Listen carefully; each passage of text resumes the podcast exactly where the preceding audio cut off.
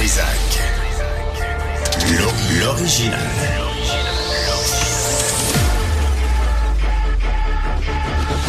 Du Trisac. Votre plaisir coupable. Ah, la chaise est fraîche. J'ai changé de chaise. À un moment donné, hein, faut renouveler le stock. Stéphanie, bonjour. Salut Benoît. Bonjour, c'est jeudi 15 février 2024, au cas où vous ne sachiez pas.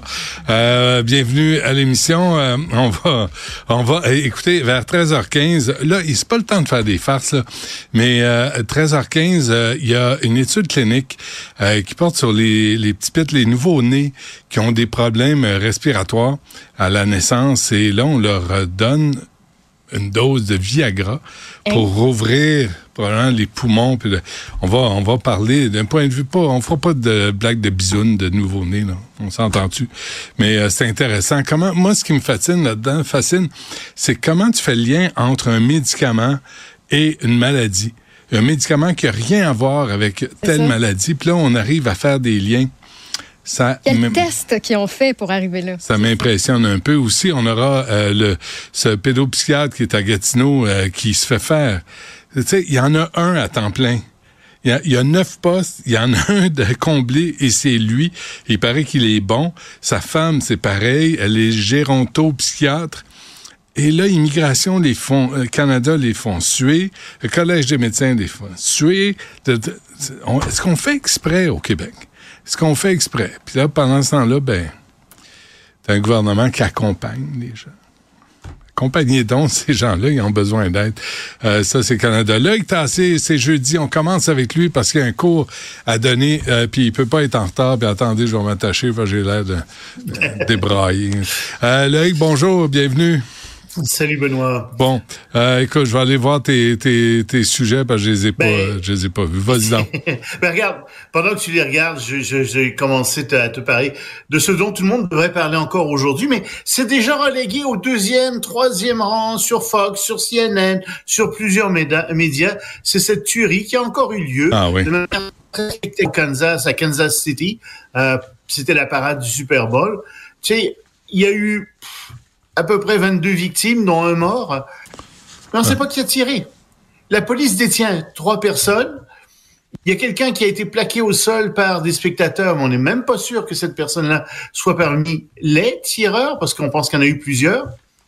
Et comble de l'horreur, parmi les victimes, il y a 11 enfants. Mm. Donc le tireur ou les tireurs ont ciblé les enfants en particulier. Puis tu dis, mais écoutez, vous êtes société malade, là, qu'est-ce qui se passe? Vous devriez en parler beaucoup plus, puis c'est toujours la même question. De l'armement, comment ça se fait que c'est si facilement disponible? Mais il y en a Qu'est-ce qui se pas. passe dans la tête de ces gens? Mais t'as pas remarqué qu'il y a aucune réaction? Tu sais, il pourrait avoir une fusillade au défilé du Père Noël aux États-Unis, puis il tuerait la fille des étoiles, le Père Noël, puis personne se poserait de questions. Euh, Tu sais, depuis Sandy Hook, euh, c'est quoi, en 2012, tu sais, tu te souviens, Obama qui était complètement démuni, au bord des larmes, avec des familles des victimes, euh, Oui. rien à faire pour contrôler les armes à feu aux États-Unis. C'est ça aussi ma nouvelle, c'est que c'est en train de devenir quelque chose, euh, une chose à laquelle les Américains s'habituent. C'est la 48e tuerie de masse aux États-Unis depuis le début de l'année. Hum, hum, hum. On est juste en février, à la mi-février. Il y en a déjà eu 48. On parle de celle-ci parce que c'était la parade du Super Bowl. 48, en- 48. En, 45 jours. C'est plus 45 qu'une. jours. Plus qu'une par jour. plus qu'une par jour. Bravo. Mais personne ne remet ça en question. C'est hallucinant. Non, c'est- en train, c'est en voie d'être normalisé aux États-Unis. Euh, ces tueries de masse, c'est quelque chose qui fait de moins en moins la nouvelle, qui fait de moins en moins la manchette. Écoute, tu sais, je veux dire, pourquoi là? Euh, Puis, je, je, je veux pas faire euh, de, de l'analyse bon marché sociologique. Mais je pense qu'il y a des réelles questions à se poser. Puis ces questions-là, ben, je, je ne peux faire qu'une chose, c'est dire qu'une chose, c'est qu'on se les pose pas beaucoup aux États-Unis. De, de toute évidence. Mais euh, c'est choquant. Pour célébrer le championnat, le Super Bowl. C'est- ça dépasse entendement. Euh, tu veux parler d'un mystère dans l'espace? Un mystère dans l'espace. Tantôt, euh, Richard faisait. Tantôt, Richard faisait référence à Patrouille du Cosmos. Tout le monde s'est regardé. Vous dites, de quoi il parle? C'est quoi cette référence-là des années 60? Euh, mais là, on parle pas de ça, là. Non, on parle pas de patrouille du cosmos euh, ou de quelque chose du genre. On parle en fait d'un vrai mystère dans l'espace. C'est que aux États-Unis, à la Chambre des représentants, il y a un comité très sélect, super secret. C'est le comité sur le renseignement. À la tête de ce comité, puisque euh, les républicains sont majoritaires, il y a un républicain qui est sorti hier et qui a dit attention, on a un grave problème dans l'espace avec la Russie. Je peux pas vous en dire plus, mais j'aimerais ça que le gouvernement américain, que Joe Biden déclassifie l'information pour qu'on puisse en parler, que le public puisse être au courant, qu'on puisse en parler à nos alliés, et je peux pas en dire plus. Alors, les journalistes sont quand même sont quand même parvenus à avoir un peu plus d'informations aux États-Unis. On pense que c'est quelque chose qui a rapport avec les satellites. Et les satellites, c'est super important. C'est les yeux, c'est les oreilles de l'armée américaine. Si jamais les Russes ont trouvé une façon d'attaquer et de déstabiliser facilement les satellites américains, les Américains ont un grave problème. On parle de nucléaire peut-être aussi. Est-ce que les Russes enverraient du de l'armement nucléaire dans l'espace? Il y a une convention du milieu des années 60 qui est contre ça. Euh, puis il l'aurait violé à ce moment-là, il la violerait. On ne sait pas exactement ce dont il s'agit, mais et c'est pas quelque chose qui vient du gouvernement qui voudrait, n'est-ce pas, influencer le vote sur l'Ukraine. C'est un républicain qui sort ça. C'est un républicain qui dit, écoutez là, c'est grave. C'est pas imminent comme danger. C'est pas imminent, hmm. mais c'est suffisamment grave pour que je demande au gouvernement américain de lever le secret là-dessus. Alors le problème, c'est que le gouvernement américain dit oui, mais si on lève le secret, peut-être que vous, les Russes vont comprendre comment on est arrivé à avoir l'information.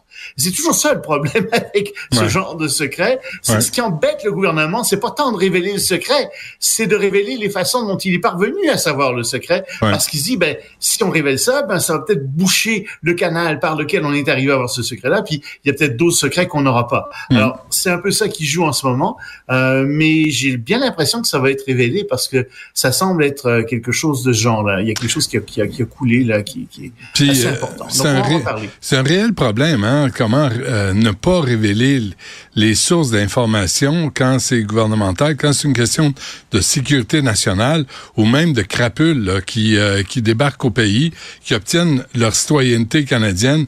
Et là, on peut pas les traiter. Exactement. Ouais. C'est la même chose au Canada avec la commission. Tu sais, le problème, c'est pas tant les informations que la façon dont le gouvernement a obtenu les informations, parce qu'on se doute bien que souvent ça a été obtenu de manière illégale, en faisant de l'écoute, etc. Puis le gouvernement veut pas que ça se sache. Ou, ou, ou tu veux pas révéler tes sources parce que tu veux pas mettre en danger. tu veux pas tes sources. Euh, tu veux pas mettre en danger les gens qui travaillent pour toi, qui sont sur le terrain. Et tu veux pas boucher non plus les canaux hein, parce que euh, les gens vont se rendre compte qui a coulé l'information, comment ça a été coulé. Hmm. Euh, donc on a ce problème là, mais je pense dans, que dans ce cas-ci, ça va être révélé.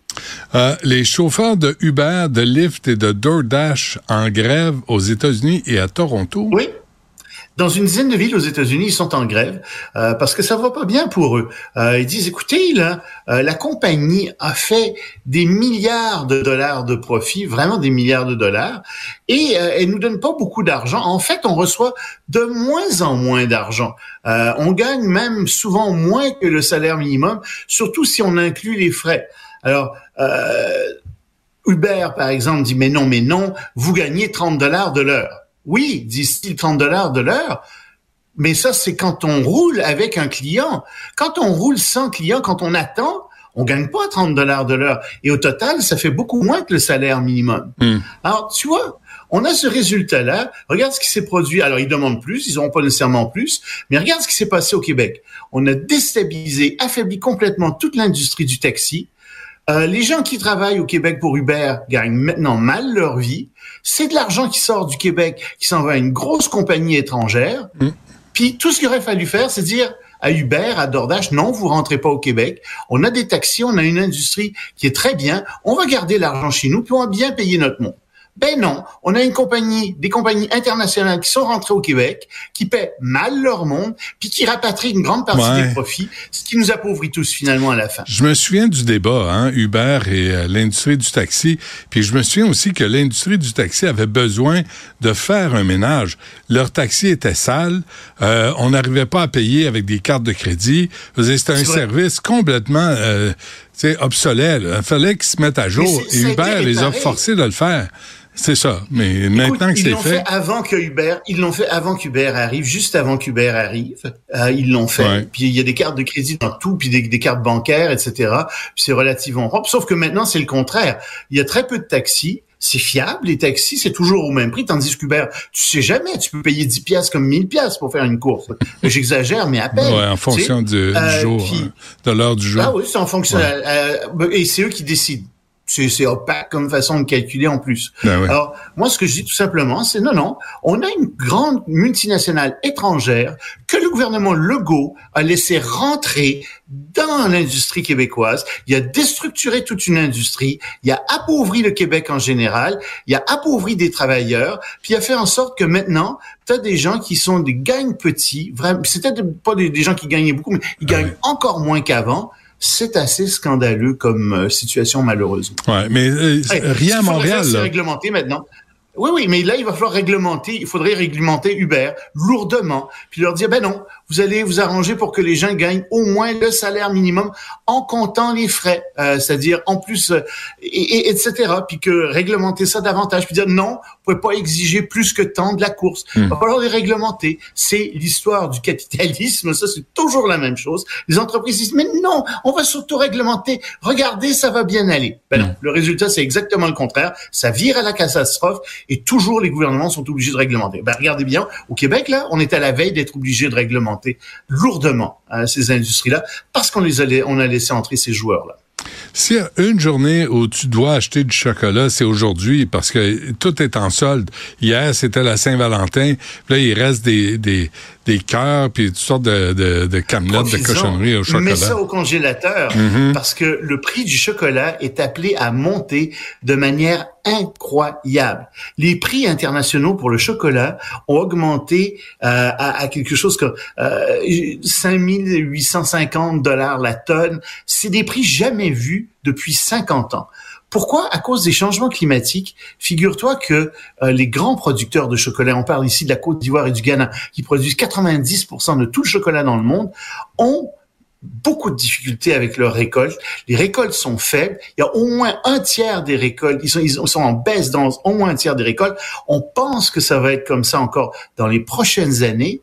Donc, le prix du chocolat est appelé à augmenter énormément euh, d'ici, je te dirais, non pas seulement les prochaines années, mais les prochains mois. Parce qu'en ce moment, on vit sur les réserves. En ce moment, ah ces pays-là ont des réserves, ils écoulent leurs réserves. Euh, on n'a pas encore subi le choc de la hausse du chocolat, euh, donc ça s'en vient. Bon, euh, ben mettez ça au congélateur. Exactement. ouais. Ou allons aider. Pas dans l'armoire. Allons aider ces pays-là pour euh, leur récolte. 90% deux pays qui, qui fournissent le chocolat à travers la planète.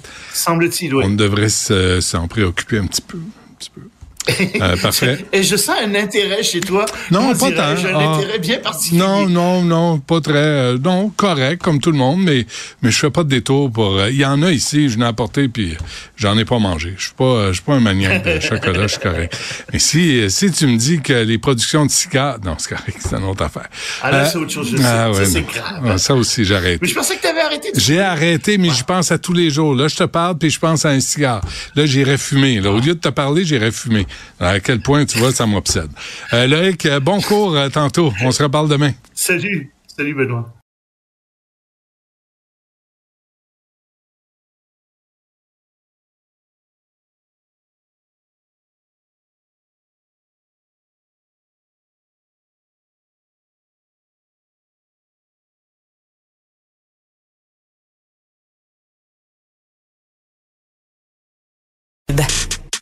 Les rencontres de l'air. Lieu de rencontre où les idées se bousculent. Où la libre expression et la confrontation d'opinions secouent les conventions. Des rencontres où la discussion procure des solutions. Des rencontres où la diversité de positions enrichit la compréhension. Les rencontres de l'art. Alexandre Dubé est avec nous euh, pour euh, revenir sur quelques sujets d'actualité. Monsieur Dubé, bonjour. Monsieur Dutrisac, mes hommages. C'est drôle, hein, parce que Loïc aussi a commencé avec cette nouvelle-là, la fusillade à Kansas City. Puis je lui disais, écoute, la prochaine fusillade, c'est pendant le défilé du Père Noël. C'est tout ce qui manque. Là. On est rendu là. Hein? Non, mais le symbole est fort.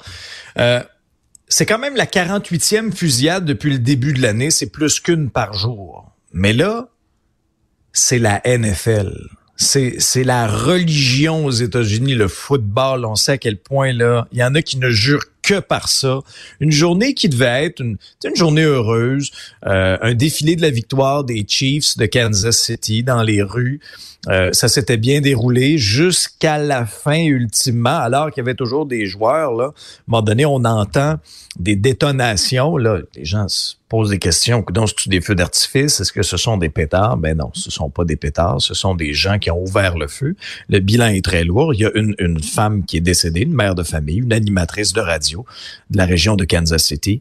Euh, et, et il y a à peu près une trentaine de personnes qui ont été blessées, pas toutes par balle, certaines par balle, certaines sont dans un état toujours entre la vie et la mort, d'autres ont été blessées dans dans la panique là, il y a des, euh, mm. des clôtures même là, qui, qui ont blessé certaines personnes.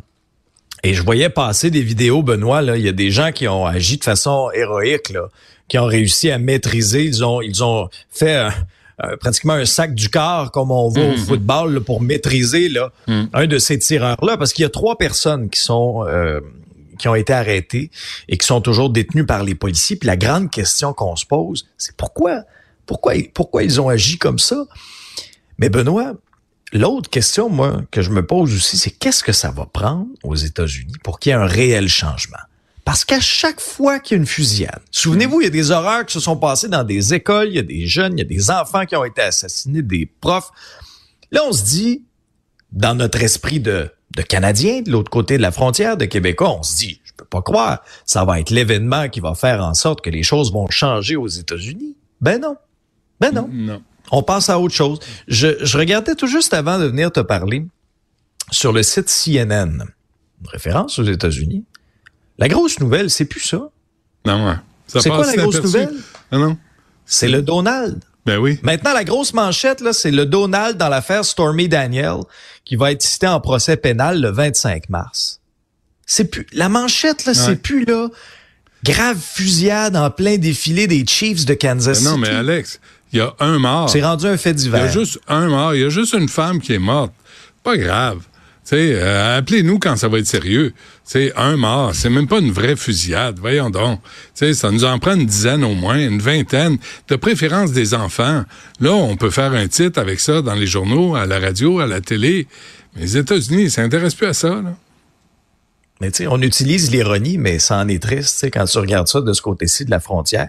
Puis après ça, ben, ça soulève aussi d'autres enjeux de sécurité. Il y avait quand même à peu près autour d'un million de personnes là euh, qui ont assisté à ce défilé-là, à peu près 800 policiers, mais euh, est-ce que est-ce que le, prochain défilé là, le prochain défilé du Super Bowl, le prochain défilé de l'équipe championne de la série mondiale au baseball, ouais ou euh, à la Coupe Stanley, c'est la Coupe Stanley remportée par une équipe américaine. Mm. Est-ce qu'on va encore permettre des grands défilés à ciel ouvert comme ça? Ben, peut-être que oui, peut-être que non, on verra bien. On aurait plus davantage parlé si Taylor Swift avait fait partie de la parade.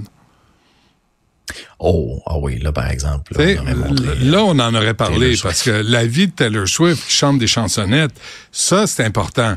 Mais une femme qui travaillait, mère de famille, qui animait à la radio, ça, prends un numéro, mets-toi en ligne. C'est pas ben, ben, c'est pas sur notre liste de priorités.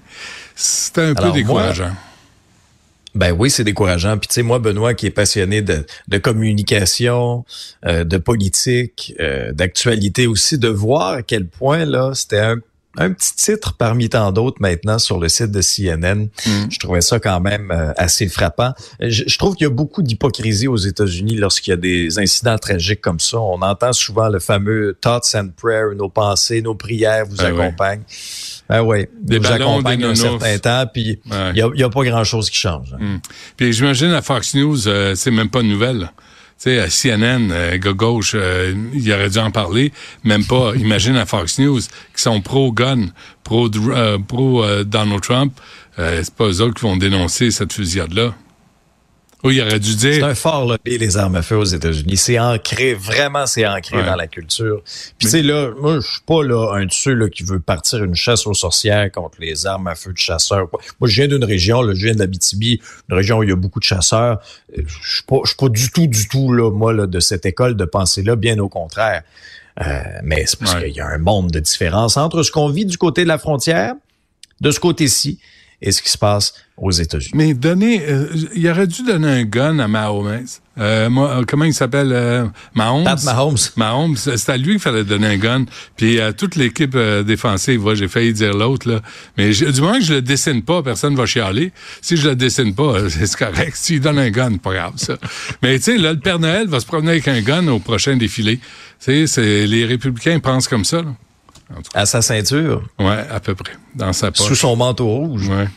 Euh, le protecteur, serait triste. protecteur national de l'élève. Est-ce qu'il a assez de pouvoir? D'abord, il sert à quoi? D'abord, moi, je suis convaincu qu'il y a des parents, en écoutant mon épisode, qui ont appris son existence. Ben oui. Je te mens pas. Je suis convaincu, convaincu de ça. Il s'appelle Maître Jean-François Bernier. Il est protecteur national de l'élève depuis un certain temps déjà. Mais là, on a commencé à comptabiliser les plaintes à partir de, à partir de septembre, donc la dernière rentrée scolaire. Il me racontait euh, que ce sont plus de 500 plaintes qui ont été, euh, qui ont été reçues depuis septembre. Là où je voulais discuter euh, avec toi d'une question, c'est est-ce qu'il y a assez de pouvoir?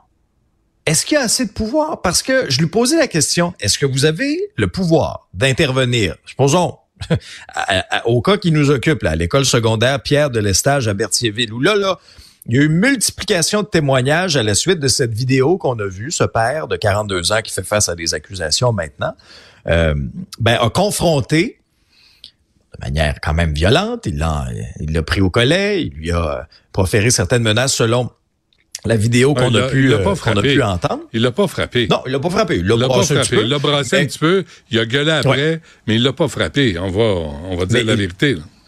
Ah oh, non, non, mais c'est sûr qu'on va dire la vérité, Benoît. Là. On- suis pas là pour euh, cacher quoi que ce soit à personne. Là. Il y a bien des parents qui l'auraient frappé. Il a, fait, il a fait presque signe de retenue. Ben, Benoît. Benoît, moi, je pense qu'il y a des, des parents qui se sont reconnus dans cette colère-là. Et Bon, c'est bon, pour ça, je pense qu'il y a autant de réactions depuis que c'est arrivé. Mais là, ce père de famille-là, il est accusé maintenant au criminel, fait face à, à la justice. Là, on a eu un éclairage aussi intéressant de- de- du témoignage de sa conjointe, là, qui dit, écoutez, là, ce sont les deux fils de, de, de, cet homme-là qui euh, ont été intimidés, dont un par rapport à son orientation sexuelle. Et, et quand il était allé à l'école, selon ce que, ce que la dame racontait ce jour-là, ben, c'était justement là pour continuer de dénoncer la situation. Puis là, c'est en quittant avec son fils que là, le groupe d'intimidateurs l'aurait invectivé, aurait fait des doigts d'honneur, etc., etc. Puis là, ben, les choses auraient dérapé. Imagine. OK? Et c'est lui qui est accusé. Fin de la parenthèse. Mais c'est lui qui est accusé, oui, là. mais- Ben oui, pour l'instant. Puis je reviens sur la question aussi que j'avais posée dans un autre épisode. Est-ce que le jeune, tu sais, l'intimidateur, on le voit aussi sur une vidéo s'en prendre physiquement à l'adolescent en question. Mais est-ce que ça aussi c'est une voie de fait? En tout cas, on verra bien. On va laisser Ouais. la justice suivre Ben, son cours. mais faut- mais Non, mais je veux juste te dire, Alex, hier, Oui. j'avais Marois Risky, puis elle m'a dit, euh, elle, m'a filé la phrase comme quoi ce jeune-là, toi tu parles l'intimidateur, moi le petit crotté, euh, euh, allait être expulsé de l'école. Puis ça, Oui, allait- oui, je ça sais, devait être- ça aussi. Ça devait être confirmé. Moi, j'ai pas vu de confirmation de ça jusqu'à maintenant, mais c'est ce que Marois Risky a avancé hier. Faut dire que la direction d'école sort pas beaucoup en entrevue. Là. On a entendu le centre de service scolaire. Mais depuis, les, tu sais, depuis la mise au jour de cette histoire-là, on a tous reçu un paquet de témoignages. On a entendu des jeunes, des parents dire, on a dénoncé des situations dans cette école-là. Mais ça avance pas. Fait que Mm. j'ai posé la question au protecteur national de l'élève. Avez-vous le pouvoir, à la suite de ce qui s'est passé, de débarquer là? Et de dire, coudonc, qu'est-ce qui se passe dans votre établissement? La réponse est non. Le seul type d'événement où il peut intervenir de son propre chef, Benoît, selon ce qu'il me disait, c'est des violences à caractère sexuel. Sinon, c'est un rôle d'ombudsman, va faire des recommandations. Dans 90% des cas, ils sont suivis. Puis moi, ce que j'en revenais Attends, pas, c'est que des recommandations. personne n'est tenu de faire ce qu'il demande de faire. Ils suivi dans 90% On va l'accompagner. Mais je trouve ça trop soft. Je trouve ça trop doux. C'est un peu le constat, puis c'est pas pour viser l'homme qui occupe la fonction, mais j'aurais aimé que la fonction ait plus de pouvoir, moi. Puis il y, a tout un processus, OK, pour le traitement des plaintes. Trois étapes. Au début, c'est ce qui m'expliquait. Puis là, j'additionnais les délais. Il me disait, au début, première étape, faut se manifester auprès de l'école. L'école a dix jours ouvrables pour nous revenir. Là, si on n'est pas satisfait, deuxième étape, centre de service scolaire. Il y a un responsable des plaintes, là, ça a l'air. Là, ils ont trois semaines ouvrables pour rendre une décision. Mais pendant ce temps-là, là, le jeune continue de vivre l'enfer à ben l'école, ben continue de se faire écœurer, continue de rentrer en broyant à la maison. Hmm. Ça brise le cœur des parents, ça. Continue de pas vouloir aller à l'école le lendemain. Puis là, si en bout de ligne, à un moment donné, ben là, tu as des protecteurs régionaux des élèves, tu en as 13. Puis là, après ça, tu as le protecteur national de l'élève. Moi, j'ai demandé, c'est quoi le numéro de téléphone, là, s'il y a des parents qui sont tannés que ça taponne, je vais vous le donner. Parce qu'on est là pour... Être en crise. Oui, ça nous arrive beaucoup ces temps-ci aussi. Ma mère me faisait remarquer que, je surveille un peu mon langage. J'avais utilisé un terme à un moment donné, parce que tu sais, on, est, on est écouté hein, de nos proches. Ouais, mais il y, a des, il y a des situations là où le langage ne suffit plus. Le langage propre, bien, ben. euh, euh, bienveillant, ça suffit plus. Ça, tu peux plus, peux plus t'exprimer avec juste ce langage-là parce que ça veut plus rien dire parce que les politiciens l'utilisent et le désamorcent. On va l'accompagner, on va être là pour. Ça ne veut plus rien dire. Euh, je, veux que tu interviennes. Moi, Benoît, c'est venu me chercher cette histoire-là. Ça nous rappelle des souvenirs, toutes sortes d'affaires. C'est sûr, moi, c'est venu me chercher. Moi, je suis ah plus capable d'entendre des. L'intimidation, c'est non. Non à la violence. Je suis plus capable d'entendre des phrases de Donc là, tolérance zéro. Hey, agissez. Alors, pour, pour, pour agir. Y a-tu l'air d'un gros flambeau de Rainville quand il dit ça? Un gros flambeau. La tolérance zéro. Ah oui, qu'est-ce que tu fais pour appuyer? C'est tolérance zéro? C'est non c'est non. L'autre à Montréal, à l'hôtel de ville, la violence, c'est non. Chris, il se tire dessus dans les rues, dans les stationnements en plein jour. Puis la mairesse, tout ce qu'elle a dit, la violence, c'est non. Puis l'intimidation, tolérance zéro. On a des flancs mous en politique. Drainville, Valérie Plante, c'est ça qu'on a. Et c'est pour ça que les crapules mènent le bal. C'est pour ça que c'est eux qui dirigent comment ça se passe dans les écoles et dans les rues de Montréal. Je m'excuse, maman Dubé. oui, parce que là, elle va m'en parler. en passant, en passant la question que tu poses au protecteur national de l'élève, là, avez-vous des pouvoirs? On devrait d'abord, au lieu de créer un autre, une autre hiérarchie, un autre poste, ce pouvoir-là devrait aller aux directions d'école. Pas au centre de service, sont assis sur leur cul à rien faire, puis à examiner, puis à demander qu'on remplisse des formulaires, t'as pas bien coché la petite case. Non direction d'école. Ils sont dans l'école, ils sont là pour appuyer les profs, ils sont là pour mener la baraque. Donnez-leur des outils. Et si tu expulses des, trop d'élèves qui n'aient qui pas de tâches à leur dossier parce que lui, il fait le ménage dans l'école des petites crapules qui savent pas vivre. Non. Mais Benoît, ça, ça je, suis d'accord. Ça, je suis d'accord avec toi. Tolérance mais, mais je veux, je veux donner, je veux donner cet outil-là aux parents. Là. Si vous trouvez que ça taponne trop là, à l'école de votre enfant, puis vous vivez de la détresse, 1-833-420-5233. Ça, c'est le protecteur national de l'élève. Mais je te rejoins à 100 là. Est-ce qu'on gagne Les conséquences sont pas assez sévères? Le huitième appel, euh, ça mérite... tu gagnes un T-shirt. Euh, une écoute attentive du ministre de Un T-shirt? L'intimidation, c'est non. Tolérance, hein? zéro. Puis un petit point. C'est ça. Un petit point mou. OK, là? Bien fâché. Peut bien pas venir en entrevue. Tu vas avoir un avertissement. Ouais. Une suspension d'une journée. Ouais. Pas grave, mes parents m'amènent à jouer au hockey pareil. Tiens, c'est ça. Euh, merci, Alex. On se reparle demain. Salut.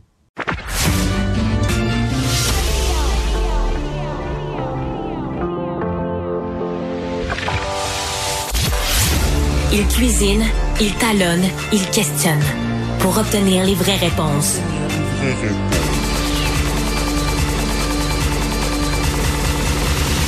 Du Trisac.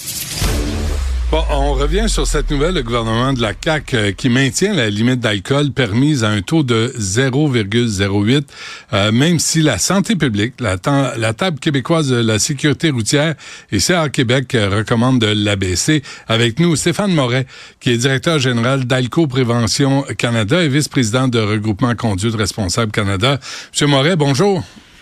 Bonjour à vous deux. Euh, merci. Euh, est-ce que euh, avez-vous l'impression que au Québec, là, on a pris une décision? Il y a un paquet de petits Joe connaissants autour d'une table au caucus de la CAQ qui ont dit on garde ça à 0,08 sans avoir vraiment pris connaissance des études et des faits. C'est une question que je me pose évidemment depuis quelques jours. Est-ce que quelqu'un a posé des questions au gouvernement pour quelles sont les raisons sous-jacentes à cette décision-là? Parce que y a, y a, ce matin là, j'ai fait un tour puis c'est pas c'est loin d'être exhaustif, mais j'ai constaté qu'il y avait des études au Canada anglais, euh, aux États-Unis, avec euh, des, des, répercussions là, de, la, de la baisse de limite là, du taux d'alcool dans le sang euh, et des, des baisses de mortalité sur la route à cause des conducteurs en état d'ébriété. Tout ça a été évacué au Québec là, dans, dans ce, ce mini débat qui n'a pas eu lieu. D'accord avec vous. Euh, moi, ça fait quand même 35 euh, ans. Là, lorsque j'étais à l'université, j'ai eu une, idée que, que, que je, croyais, euh, je crois toujours intéressante, c'est que peu importe des taux de limites 0.08, 0.05, je trouve qu'il y a un besoin que les gens devraient se tester plus au niveau des outils qui existent. Comme on, nous avons un odomètre dans notre véhicule qui va nous aider à prendre une bonne décision pour le respect des limites de, vitesse, pourquoi pour l'alcool au volant, on ne, on, fait pas la promotion des outils de, prévention comme les éthylotestes? Et lorsqu'on a notre résultat, on peut faire par la suite appel aux services de raccompagnement. Il y en a partout au Québec, des taxis, des Uber. Mais à tout le moins, faut que les gens prennent conscience qui sont au-dessus des limites légales. Et particulièrement à 0.05, on s'entend que ça va devenir, euh, ça deviendra encore un enjeu plus important. Il y a plein d'exemples partout dans le monde euh, où on fait des, des, des campagnes de, de, prévention à ce niveau-là. Euh, c'est prouvé que, euh, que c'est utile, ça va diminuer les, les accidents. Donc, nous, on prend au regroupement de la conduite responsable les outils euh, pour se tester et arrêter de penser qu'on est correct là, parce que on pense qu'on est correct, mais 80% des gens qui se font prendre à chaque année au Québec, ce sont des gens qui sont à, leur première offense, pas des récidivistes. Mm-hmm. Euh, quelle est la différence entre 0, 0.5 et 0, 0.08 euh, ou 0.05? C'est quoi la différence là pour, mettons, un, homme de 200 livres? OK. Ben, euh, ça, c'est une bonne question. Et, selon qu'on soit une femme ou un homme, et notre poids, ça va être différent. Parce qu'une femme, deux verres de vin ou deux consommations, euh, si vous êtes à 120 livres à peu près, vous êtes à 0.08. OK? Pour un homme qui serait 200 livres, euh, on, on, pèse peut-être, on, on, parle de, de, de, de, de 3-4 consommations. Alors, encore là, ça dépend de plein de facteurs, d'où notre intervention depuis de nombreuses années euh, en faveur des, euh, des éthylotestes. C'est sûr que l'idéal, c'est si on boit, on ne conduit pas, mais on, on, veut dire, on, on, a à peu près le même âge. Là. Euh, si on boit, on ne conduit pas, si on, boit, ne conduit pas, ça fait de bons, de belles affiches, de belles campagnes, mais dans les faits réels, là, on va se mettre en face d'un bar ou d'un restaurant, là, le shaker un jeudi soir, un vendredi soir, on va regarder si les gens prennent vraiment leur, leur l'autobus après, après avoir visité ces établissements. Je pense pas, non. Comment vous voyez ça, vous, M. Morel, cette application de souffler dans la balloune, d'avoir d'avoir quoi une balloune dans chaque véhicule? Ben, ça, ça, c'est une solution qui, qui va être mise de l'avant aux États-Unis. À tout le moins, c'est un projet de loi qui a été adopté il y a quelques années et qui devrait être en vigueur euh, en 2026 euh, aux États-Unis. Alors que ce soit via les yeux, la pupille, souffler dans un appareil, euh, la peau, on va être en mesure, dans chaque nouveau véhicule, ce qui est prévu par la loi aux États-Unis, de savoir si notre taux est en haut de 0.02, par exemple. Alors ça, ce sont des nouvelles technologies. Hmm. Évidemment, il y a plein de gens qui vont dire, ben moi, ça va augmenter le coût du véhicule. C'est évident. ça va augmenter le coût du véhicule. Mais là, on parle de sécurité publique. Alors, euh, autant que lorsqu'on a rajouté plein de plein de, de, bidules dans nos, dans nos véhicules pour la sécurité, il y avait un coût à ça.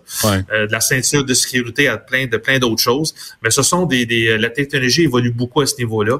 Et euh, c'est sûr qu'il existe des éthylotestes, mais j'ai vu récemment, là, on, on, va pouvoir détecter avec avec les doigts si on a de l'alcool dans notre dans donc, corps. Donc, Alors, la, la technologie a simplifié toute, le, toute la, la, la question. Là. On pourrait se tester rapidement, en peu de temps, en embarquant dans son véhicule, puis euh, que ce soit par, vous dites, la rétine, le souffle ou la peau, euh, puis savoir si on est au-delà de la limite. Mais, mais je reviens à la question entre 5 et 8. Est-ce qu'il y a une grosse différence? Dans le fond, M. Moret, ce que je veux dire, c'est est-ce qu'on est prêt à sacrifier notre troisième verre de vin au souper pour euh, sauver des vies sur la route? Ben, ça, c'est une question que chacun devrait se poser. Euh, c'est sûr que toutes les études, je veux dire, moi, je, parcours les mêmes études qu'on voit régulièrement. Là, Euh, entre 0.05 et 0.08, on- notre, notre taux de- de- d'avoir un accident augmente de- de presque quatre fois. Euh, alors, ce sont, ce sont des études qui ont été faites par des organismes qui sont indépendants. On parle le CA, on parle de l'Institut de la santé et sécurité euh, du Québec, on parle euh, de, de- des maires contre l'alcool au volant. C'est documenté partout. Alors, puis bon, comme, comme, vous, le savez, partout au Canada, c'est rendu 0.05. La seule province, c'est le Québec. Alors, c'est sûr qu'il doit y avoir des pressions de la part de, de- des bars. Je comprends très bien leur position, là. Les compagnies de bière, les, les bars, les restaurants. Je suis pas sûr qu'ils sont pour cette, cette réglementation-là. Mais, euh, à Mais la en fin même de temps, journée, mais en même temps, là, j'ai lu une étude aux États-Unis qui disait que le euh, 0.05 n'avait eu aucun effet sur le commerce des bars et des restaurants, ni sur le tourisme, mais beaucoup d'effets sur les morts sur la route. Là, tu dis, comme on dit en anglais, c'est un no-brainer. C'est parce que, excusez-moi, mais si tout le monde en Amérique a eu la même réflexion, la même constatation, des mêmes faits, pas des opinions ou des commentateurs qui disent, moi, je pense que, ou qui sont achetés par un lobby ou un autre lobby. Les faits, les études, les données nous amènent à, dire que faut réduire à 0.05 parce que 0.08, c'est déjà trop. Puis vous dites vous-même. Comment ça se fait que ça se rend pas à Geneviève Guilbeault? Euh, ben, vous êtes, euh, veux dire, l'État du Utah a fait plusieurs études à ce niveau-là dans les dernières années. Ils en arrivent à la même conclusion que vous venez de, euh, de parler. Encore là, la première question que, au, au début de l'entrevue, pourquoi le gouvernement refuse cette option-là? J'ai pas entendu encore de réponse, simplement une fin de non-recevoir sans, sans aucun argument. Euh, euh, vous faites référence, M. Moret, les taux, le taux d'accident mortel de l'Utah qui mesure le nombre d'accidents mortels sur le nombre total de kilomètres parcourus par le véhicule à la suite de du passage de 0.05 à point- euh, 0.08 à 0.05 a chuté de 20% en 2019. Il me semble que c'est des chiffres qui sont assez éloquents. C'est- les chiffres parlent par eux-mêmes, comme on dit. Euh, on- D'accord avec vous. Vous avez parlé du lobby des restaurants, des, euh, des restaurateurs. Là, ce que je lis aussi, c'est que les élus caquistes des régions s'y opposent. Comprenez-vous pourquoi, vous? Faudrait leur demander. Encore là, je vais pas parler pour eux autres. Euh, j'ai- vu qu'il y avait moins de, de transport public en région, euh, moins de services d'Uber, moins peut-être de services de raccompagnement. Euh, C'est peut-être un élément de réponse, mais euh, encore là, j'ai je l'ai vu comme vous dans les euh, dans les médias sans plus. En même temps, M. Moret, les, les accidents qu'on qu'on voit là, euh, dans les nouvelles, est-ce que c'est les sous-longs, là, les sous-longs s- vraiment sous, là, euh, qui dépassent 0.08, qui causent la majorité de ces accidents-là, puis pas les 0.07 euh, ou les 0.06? Ben, euh, c'est- une bonne question. J'ai pas les. Je sais que la, SA, la SAAQ a fait quand même plusieurs études là-dessus. J'ai pas les chiffres devant moi. Je sais qu'à peu près 30% des, des accidents, euh, l'alcool est inclus au Québec présentement, alors que c'était 50% il y a quelques années. Donc, il y a quand même eu un bon travail de fait par tout le monde à ce niveau-là, incluant la SAAQ. Euh, cela étant dit, est-ce que les gens sont à 0.08, euh, à 0.09 ou deux fois la limite légale? Euh, Ça, j'ai pas le. euh, j'ai pas la réponse. Ce que Mm. je sais cependant, j'ai lu ça récemment, 80% des gens qui se font prendre pour alcool au volant dans des barrages, il y a à peu près 11 000 personnes qui se font prendre par année, ils en sont la première offense et c'est beaucoup des gens, des professionnels, des gens qui boivent socialement, des juges, des avocats. Euh, euh, souvent, les, les gens pensent que l'alcool au volant, c'est un, c'est un problème de récidivisme, mais les chiffres nous, nous disent c'est le contraire. 80% des gens, c'est des gens qui ont pris un verre ou deux de trop. Ils pensaient qu'ils étaient corrects euh, et euh, ils ont pris le volant, puis euh, ils ont dit, ah, je suis pas loin de chez nous, puis euh, je pense que je suis correct. Ouais. C'est sûr que même moi, je suis dans le business depuis, quand- depuis une trentaine d'années. Et lorsque je prends euh, quelques, quelques verres de vin, à un moment donné, j'ai quelqu'un qui me parle du côté droit de ma tête qui dit, je pense que tu serais capable, Stéphane, de conduire. Le démon. Imaginez. Le petit démon. Le démon, c'est ça. Je sais que celui qui a raison, c'est celui, celui de gauche, là, parce que je suis, je, suis là-dedans. Mais je, je, peux comprendre les gens, plus ils boivent, ils ont les facultés affaiblies, ils ont le jugement affaibli. D'où la nécessité de, de se tester ou de tester un ami. Essayer de, de, de, retenir un, ami qui pense vraiment qu'il est correct, juste en lui parlant, ça va être difficile. Mais en ayant un éthylotest, euh, puis d'ailleurs, en, France, depuis juillet 2021, tous les bars doivent avoir accès à un éthylotest euh, ah oui. que les gens... Ouais, donc, écoutez, vous confirmez le fait qu'il n'y a pas eu de débat de société. Euh, il n'y a pas eu, tu sais, les, les, les, les, backbenchers de la CAQ euh, se sont prononcés, puis ça, ça a déterminé la politique pour tout le monde, pour tout le monde qui vit au Québec, par un petit groupe qui connaît rien, qui a pas, qui a pas lu les études, qui connaît pas les faits, les données, mais c'est eux autres qui décident pour toute la province. Je trouve ça assez extraordinaire, moi. Ben, c'est moi, je, je, je, je, suis présentement à Toronto cette semaine et je lis un peu ce qui se passe et euh, j'aimerais avoir quelques raisons. Euh, mm. Ils ont sûrement des raisons pour, pour, pour refuser tout débat parce que les gens qui sont allés présenter des études sont des gens crédibles. c'est pas des euh, c'est pas des des, des c'est pas des lobbyistes. non non. non c'est des gens qui ont l'intérêt de la sécurité routière en jeu. Avant qu'on se quitte, Regroupement Conduite Responsable Canada, c'est, vous représentez qui? Euh, vous, qui sont vos, euh, vos alliés là-dedans?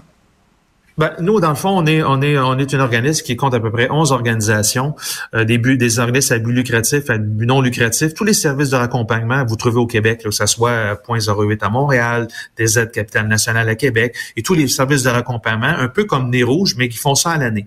Alors, et, ça, ça, comprend des, des, gens comme nous qui euh, fabriquons des éthylotestes euh, partout dans le monde. Donc, on s'est remis ensemble, des compétiteurs, des gens qui ont la, la, comme la première mission, la sécurité routière, et on on offre des outils à la population là, euh, depuis, euh, depuis plusieurs années et on se regroupe ensemble euh, en 2017. Mais donc, vous êtes comme un lobbyiste pour le point 05. Ben, on, nous, on ne s'est pas prononcé, on n'a pas été invité à, la commission parlementaire. On serait allé parce que j'ai déjà fait une commission parlementaire euh, il y a quelques années euh, dans le temps des libéraux en 2015-2016. Euh, nous, ce qu'on dit, c'est que la, mission de, de, de, notre, de notre organisme, elle est simple donner des outils aux gens pour offrir pour pour la sécurité routière et ça inclut les services de l'accompagnement et les études de test entre autres. Et, même, je veux dire, à Québec là, c'est c'est un, un, excellent système. Je veux dire, vous donnez un pourboire simplement à, la personne qui vient vous chercher, qui ramène votre véhicule à domicile. Un pourboire qui est à votre discrétion. Hmm. Il n'y a plus de raison de, de, prendre le, volant en état d'ébriété. Stéphane Moret, euh, merci beaucoup. À la prochaine. Bienvenue. Bonne journée. La rencontre Martino du Trisac. Ah, ça, ça regarde mal. Ça regarde mal. Il commente l'actualité dans le calme et la sérénité. Arrête de te plaindre, arrête de chialer. Une génération de flambous, de mollassons. Des propos sérieux et réfléchis. Tu me niaises-tu? Ben oui. Brut de bouche. la sagesse en bouteille. Qu'est-ce qu'il y a? Je vais être sérieux, là. 15 février, en 1839, juste à côté, à la prison, au pied du courant, c'est à côté, mmh. euh, où il y avait les bureaux, le quartier général de la SEQ avant, ben, euh, Chevalier de Lormier, qui s'est fait pendre avec euh, d'autres patriotes. C'était le 15 février. Mm. Donc euh, aujourd'hui, si vous l'avez jamais vu, le film 15 février 1839 de Pierre Falardeau, c'est absolument magnifique. C'est un super beau film. Ce matin, j'ai eu la même réflexion. On a invité euh, Luc Picard, mais on n'a pas réussi à, le joindre. Ah ouais. ça aurait été bon d'avoir Luc Picard, puis le retour de Denis Coderre sais, qui retourne les séparatistes, puis là, tu sais, puis là, tu sais, Denis Coderre, là, t'as vu la photo quand il a la main sur Paul Saint-Pierre Plamondon je peux pas croire, Je ne peux pas croire que le Parti libéral du Québec, tout ce qu'ils ont ben à proposer, ben voyons, c'est ça. Ben voyons, c'est payant, c'est payant cette approche-là. Dites-moi pourquoi on devrait rester au sein du Canada. Dites-nous à, quel point. Non, c'est la peur des souverainistes. Je peux pas, je peux pas croire que les Québécois sont encore là. Je peux comprendre, il y a peut-être des Québécois fédéralistes, puis il n'y a aucun problème. C'est correct. Mais de dire les souverainistes, puis ça, sacrifice, on est en 2024, Richard, Regarde le plan de match. Ce que je disais ce matin, à quoi il s'entraînait euh, euh, Denis Coderre avant de faire son AVC, là, quand il a perdu du poids? Il faisait quoi? Il faisait de la boxe. C'est quoi la règle quand tu te bats? Frappe le premier. Attends pas. Là, ah, Là, tu le gèles. Tu, un coup de cochon, c'est pas grave. Mais, Frappe le mais premier. tu trouves pas que c'est bon? Là, attends. Là, là, il fait ça, là, en politique. Il frappe le premier. Il n'y a pas d'appui au caucus du Parti libéral. Il y a juste Denis Coderre pour Denis Coderre, par Denis Coderre, sur Denis Coderre. Ben oui. Mais il se promène partout et il est dans les journaux. Alors, il se donne lui-même la crédibilité que les autres lui accordent pas. Alors, il fait quoi? Bam! Il s'en va à. Québec. Bam, bam! Comme mon gars. mon gars m'entraîne, là, à la boxe, là, puis il dit bam, bam! Bam, bam! Bam, bam, bam! Puis là, c'est, Mais, c'est bon pour Paul Saint-Pierre Plamondon parce que, il- écoute, il, il montre le PQ, il est en train de montrer que le PQ, là, c'est- menaçant, sont forts, sont forts, sont forts. Fait que lui, il, voit le PQ encore plus fort que le PQ se voit, Quand- tu comprends-tu? Quand t'as- t'as un héros, t'as besoin de quoi pour avoir un héros? D'un un vilain. Oui. Fait que lui, il là, montre un vilain, lui, il montre, le, regardez le Joker, Ça. et vous avez besoin de Les Batman. séparatistes, c'est les vilains. Tu sais moi, que moi, je suis Batman. Je suis le nouveau shérif. Chaque fois que je vois à la télévision Paul Saint-Pierre Plamondon, moi j'ai une grosse lumière avec un, le signe de Denis Coderre, j'envoie Ouais. les nuages, tu comprends là? Comme le signe de Batman, j'envoie Ouais, ça dans les nuages, ça. on disait Denis Coderre, venez nous sauver. Là, Denis s'en venez nous sauver. Et là, Denis arrive en, en spandex bien, Ouais, bien serré, tant, là. Avec, avec euh, sa cape. Ouais, puis son- mon père avait un, dans les années 70, il faisait exprès mon père, il était drôle. Il faisait exprès, il prenait jamais le Canadien dans une soirée juste pour provoquer tout le monde. Et puis euh, on était à Plattsburgh parce qu'on n'avait pas d'argent, puis on allait à la plage là, puis il y avait un speedo à l'effigie du drapeau canadien. si, était drôle. Tu sais, puis moi, je vois, j'arrête pas de voir Denis Coderre avec son speedo, avec le haut drapeau canadien. Là, là, là, la grosse, la petite feuille d'érable, hein, j'allais dire la Puis, grosse. le- puis là, François Legault, François Legault dit non, c'est moi, capitaine Canada. Ben oui. Non, c'est moi. Non, c'est moi. il se déchire puis il chicane. Fait que là, c'est la, la chicane Mais entre Robin et Batman. C'est brillant de la part de Denis Coderre parce que ça a marché pour Pierre-Éliott Trudeau, qui est un, tu sais, un faiseux. Euh, ça a marché pour Jean Chrétien. Ça a marché pour Justin Tin. Ça a marché pour Jean Charest. Ça marche tout le temps. Amène un valet d'Ottawa au Québec. Dis-lui que le Canada, c'est pas un, parti- un pays parfait, mais on va travailler là-dessus. Puis là, tu vas les gruger. Regarde la première page du Montreal Gazette aujourd'hui. C'est quoi? C'est Quoi, il, Coderre. il salue, il salue Coderre, Ben oui. Il salue l'arrivée de Coderre? Ben oui. Puis euh, Coderre, son mouvement de non merci, on l'a même pas invité encore. Mais il est poli. Il est poli. Il dit pas non. Il dit non, merci. C'est-à-dire, Ouais.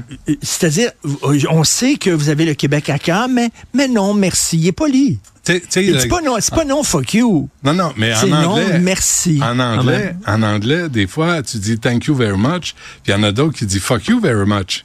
Ça veut dire un peu la même affaire. Et pourquoi c'est pas non merci, no thank you? Parce que c'est ça, le Montréal de Ah, Denis Coderre. C'était ça, le. Montréal de Denis Coderre. C'était bonjour, manque. aïe. C'est ce qui lui manque quelqu'un pour Parce que les s'il coms. dit non merci, les anglophones du Québec vont dire c'est quoi? Ce que ça veut dire, ce non merci? On comprend pas. Ben non. On comprend pas. Il faut que tu leur dises. Parce que si tu dirais bonjour aux anglophones, ils comprennent pas. Que, que- Ben. Puis il faut que tu leur dises Aïe, ah, vous êtes en train de me saluer, je savais pas. Denis m'appelle, là. Ils comprennent pas. Attends, Denis m'appelle, il veut te parler. Il a besoin d'un directeur des coms. Tu- T'as te vu? tente-tu? Euh, ouais, oui, ça me tente au bout. T'as vu, ils ont fait. ils- c'est bien payé. Ils ont fait des arrestations à Kansas City.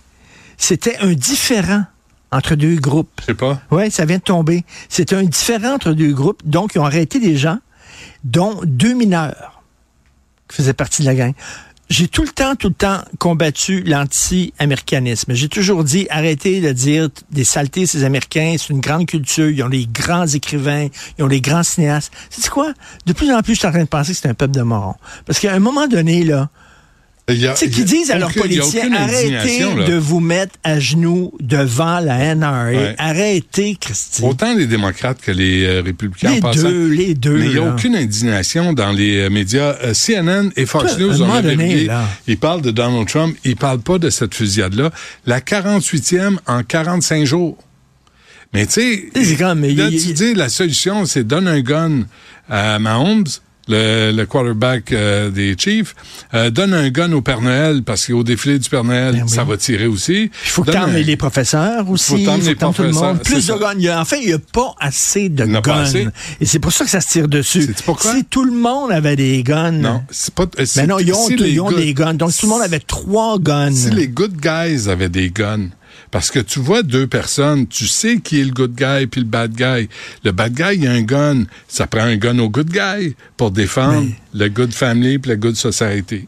Je trouve vraiment, oh. là, Christy, ils voient pas qu'ils ont un problème majeur aux États-Unis, puis mm. qu'il va falloir qu'ils demandent à leur faire pression auprès de tous leurs politiciens, surtout les congressmen qui sont à genoux devant la NRA parce qu'ils reçoivent plein, plein, plein d'argent. Puis ils ont tellement peur de perdre l'argent. C'est incroyable. Ça dépasse la NRA. La, NRA tient le pays par les gosses. Mais, mais ça dépasse, excuse-moi, mais ça dépasse la NRA. À une époque, c'était ça. Aujourd'hui, c'est culturel. Aujourd'hui, là, t'as tout le, le, hip-hop et tous les, rappeurs là, qui s'entretuent d'ailleurs, euh, qui sortent des guns. Le gun dans sur toutes les affiches de films américains. Il n'y a plus de morale au gun. On s'est envoyé, on s'est envoyé d'ailleurs cet extrait-là de Bill Maher, où à son émission, Bill Maher dit euh, de plus en plus, il fait passer des extraits, puis il montre des titres de tune rap. Puis c'est rien, give me money, I want money, I want, euh, tu sais, c'est rien que ça, c'est rien cash, cash, cash. Et dis-moi, c'était la tune des Beatles, Money, That's What I Want, puis c'est à peu près toute ma génération. C'est à peu près tout. Mais là, le rap, c'est, c'est, ayez, ouais, money. Mais là, même, ça critiquait même ben euh, la, culture de l'argent. Mais là, dans le rap, c'est... On glorifie l'argent, L'argent, la possession, les objets, le matériel. C'est quoi le, le film fait par rapper, là, uh, Get Rich or Die Trying. Ouais. Tu viens de ça? Ouais. Get Rich or Die Trying. C'est tout. Mais c'est ça, c'est le genre de, de, de culture qu'on gagne. Puis, euh, ça dépasse les NRA. C'est culturel. Tu penses? Ben, en tout cas, de plus en plus, c'est un vraiment un peuple de morons. OK. Mais oublie pas de mettre euh, ton gilet par balle. Tu dans l'arrondissement Ville-Marie ici. Hein? pas sûr. Merci, Richard. Salut. Du Trisac. Même si tous les chapeaux lui font, il ne parle jamais à travers son chapeau. Vous écoutez du Trisac. Attends, mais il n'y en a pas d'autres, là. Il n'y en a pas d'autres, là. Dans la région de Gatineau, il n'y a pas d'autres pédopsychiatres à temps plein que le docteur Yves Simkovitz, euh, qui, euh, qui travaille dans l'Outaouais. Docteur Simkovitz, bonjour. Bonjour, bonjour. Merci d'être avec nous. Euh, de, quelle humeur êtes-vous ce matin, ce midi, vous? Euh, je suis un peu mitigé. Exaspéré? Non, mais parce qu'en fait, on, a l'impression que tout est résolu. Je trouve que les gens ils mettent pas beaucoup de bonne volonté, mais bon, euh, heureusement qu'il y a la presse qui m'a beaucoup aidé. Ouais. Mais sinon, euh, on se sent comme euh, ouais, David et Goliath, quoi. Et par exemple, là, j'ai aucune nouvelle du ministère de l'immigration fédérale. J'ai que des nouvelles par des des gens qui me disent qu'ils ont dit, qu'ils ont dit, mais euh, ah, ouais. c'est un peu bizarre le système. OK, pour dire aux gens, l'immigration au Canada, si je comprends bien, a annulé le permis de travail qu'on venait de vous donner à vous, puis on a donné un permis de travail à votre conjointe qui est géronto-psychiatre dont on a besoin aussi. Vous êtes précieux, les deux, et votre fils de 14 ans, euh, qui est ici euh, au Québec, au Canada. Et, euh, qu'est-ce qui arrive là? Parce que vous l'aviez, votre permis, pendant cinq ans. Qu'est-ce qui est arrivé? Oui. En fait, nous, on est arrivé il y a trois ans et demi. On a fait le stage pour le, les médecins français qui font un stage de trois mois. Ensuite, on est au, au CISO de l'Outaouais, donc Gatineau. On a eu un premier permis de travail de trois ans. Ensuite, on l'a renouvelé c'est lié à notre passeport français, donc euh, on leur a fait, on leur a fait le passeport pour 10 ans. Moi, j'ai eu le permis pour 5 ans, mon fils aussi, et puis ma femme, elle a eu 5 mois. Donc, je m'étonne, je vais voir la direction de, des hôpitaux du, de l'Outaouais, je vais voir, euh, j'essaie de voir le député, ça ne bouge pas, et donc finalement, euh, je suis entre guillemets un peu puni. Et donc le lundi dernier, je suis de garde et j'en reçois un, Là, pour, euh, pour les mauvaises nouvelles, ils sont bons pour m'envoyer des nouvelles.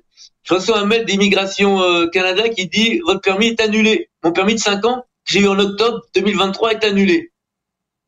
Donc je peux plus travailler. Sans raison. à aller voir. On vous donne pas de raison. Mais, euh, la raison, je l'ai appris hier hier soir. Mais non, il n'y a pas de raison. C'est juste aller voir votre portail, votre permis est annulé, renvoyez-le nous par la poste et on vous renverra un permis. Après, j'apprends par des voies très détournées qu'en fait, ils voulaient m'envoyer le même permis que pour ma femme, c'est-à-dire ils voulaient m'envoyer un permis d'un mois pour terminer en mars 2024, donc dans un mois. Mais qu'est-ce que en fait, qu'est-ce que vous, avez fait? Qu'est-ce qui se passe Oui, allez-y. Je vais vous expliquer. En fait, les gens, l'immigration Canada et même l'immigration régionale, ils ne connaissent pas bien les procédures. En fait, ça a bloqué parce que les, tous les médecins du Québec on reçoit un permis d'exercer chaque année qui est renouvelable automatiquement. À part si on a commis des crimes ou quoi, des trucs graves, le, Conseil des médecins du Québec nous bloque. Donc on reçoit ce permis chaque année automatiquement. Mais apparemment, ni le fédéral, ni peut-être le régional n'est au courant de, de cette procédure. Donc ils ont cru qu'on avait eu qu'un permis que pour un an. Donc, alors la dernière fois, on avait quand même eu trois ans, ça avait marché. Là, je pense que les fonctionnaires ne connaissaient pas. Et donc ils ont dit, bah on vous donne qu'un, vous donne qu'un mois, euh, que quelques mois liés à votre permis. Donc hier j'ai Immigration Québec qui me raconte ça. les gens aussi sont pas très au courant, fédéral non plus. La chance, ma chance, j'appelle le Conseil des médecins du Québec. Je tombe sur des gentils secrétaires administratifs qui me disent, mais voilà la procédure, ça fait des années que ça dure. Vous avez votre permis et qui est renouvelable automatiquement pour le Conseil des médecins. S'il vous plaît, madame, pouvez-vous m'envoyer une attestation? Oui, pour moi et, mon épouse, oui. Il m'envoie l'attestation. J'envoie cette attestation à Immigration Québec, qui doute un peu, mais qui finalement l'accepte. L'envoie à Immigration Canada. Et hier soir, Immigration Québec me dit euh, vos permis vont sûrement être prolongés jusqu'en 2028 pour vous, votre femme et votre fils. Mais il n'y a rien de confirmé encore, là. C'est le, c'est le Collège des médecins qui vous a répondu, finalement. Mais non, c'est pas le collège. non, non, le collège des médecins nous a dit que pour comment il délivrait, j'ai donné le, collège des médecins, c'est une partie de la procédure. J'ai donné tout au, ministère d'immigration du Québec, qui, qui s'est mis en, relation avec Immigration Canada, et Immigration Canada aurait dit à Immigration Québec, ok, on comprend mieux comment ça se passe, bon c'est étonnant, et donc on va leur donner un permis jusqu'en 2028. Et aujourd'hui, on m'appelle euh, au niveau de la région du CISO, euh, quand est-ce que vous reprenez le travail? Donc là, le permis, il va arriver par la poste d'ici une semaine. Moi, je veux bien reprendre le travail lundi, par exemple, même si j'ai pas le permis en main, si, si tout le monde me garantit que mon permis est vraiment renouvelé. Alors, on me demande d'aller sur mon portail, je vais y aller tout à l'heure avec ma femme, mais euh, je, veux, je veux des garanties aussi de, euh, du CISO qui me disent oui, oui, euh, nous on a une confirmation, donc euh, donc je veux bien faire un effort, aller retravailler sans la garantie d'avoir le permis vraiment, mais je veux quand même que les gens me disent que c'est officiel, vous voyez. Hein. Euh, mais vous, là, vous êtes le seul à temps plein, le seul pédopsychiatre de la région à temps plein. J'imagine que vous avez une liste d'attente qui déborde. Énorme, énorme. Mais surtout, je m'occupe de toutes les hospitalisations. Il y a 15 lits donc là, heureusement, mes collègues, j'ai une collègue pédopsychiatre à mi-temps qui a accepté de faire quelques lits en infantile et mes collègues d'adultes qui, ont accepté de prendre le relais pour quelques jours. Sinon, on était dans le bris de service et puis il fallait diriger les patients vers euh, Sainte-Justine à Montréal. J'ai aussi une liste d'attente de consultation énorme. Franchement, je travaille beaucoup, je me sens très bien ici, j'ai aucun problème. Je fais beaucoup de gardes aux urgences, en adulte, un peu partout. Mais là, on n'est pas beaucoup aidé quand même. Hein. Non, de toute évidence, on fait tout pour euh, vous éloigner du Québec. Euh, le Canada, moi, je m'en fous, mais du Québec, euh, je pense que c'est précieux. Votre fils de 14 ans, est-ce qu'il s'est bien intégré? Est-ce que ça va bien pour lui, la vie au Québec? Ça va très bien, très bien. Tout se passe bien. Et donc, euh... alors, on, non, non, il...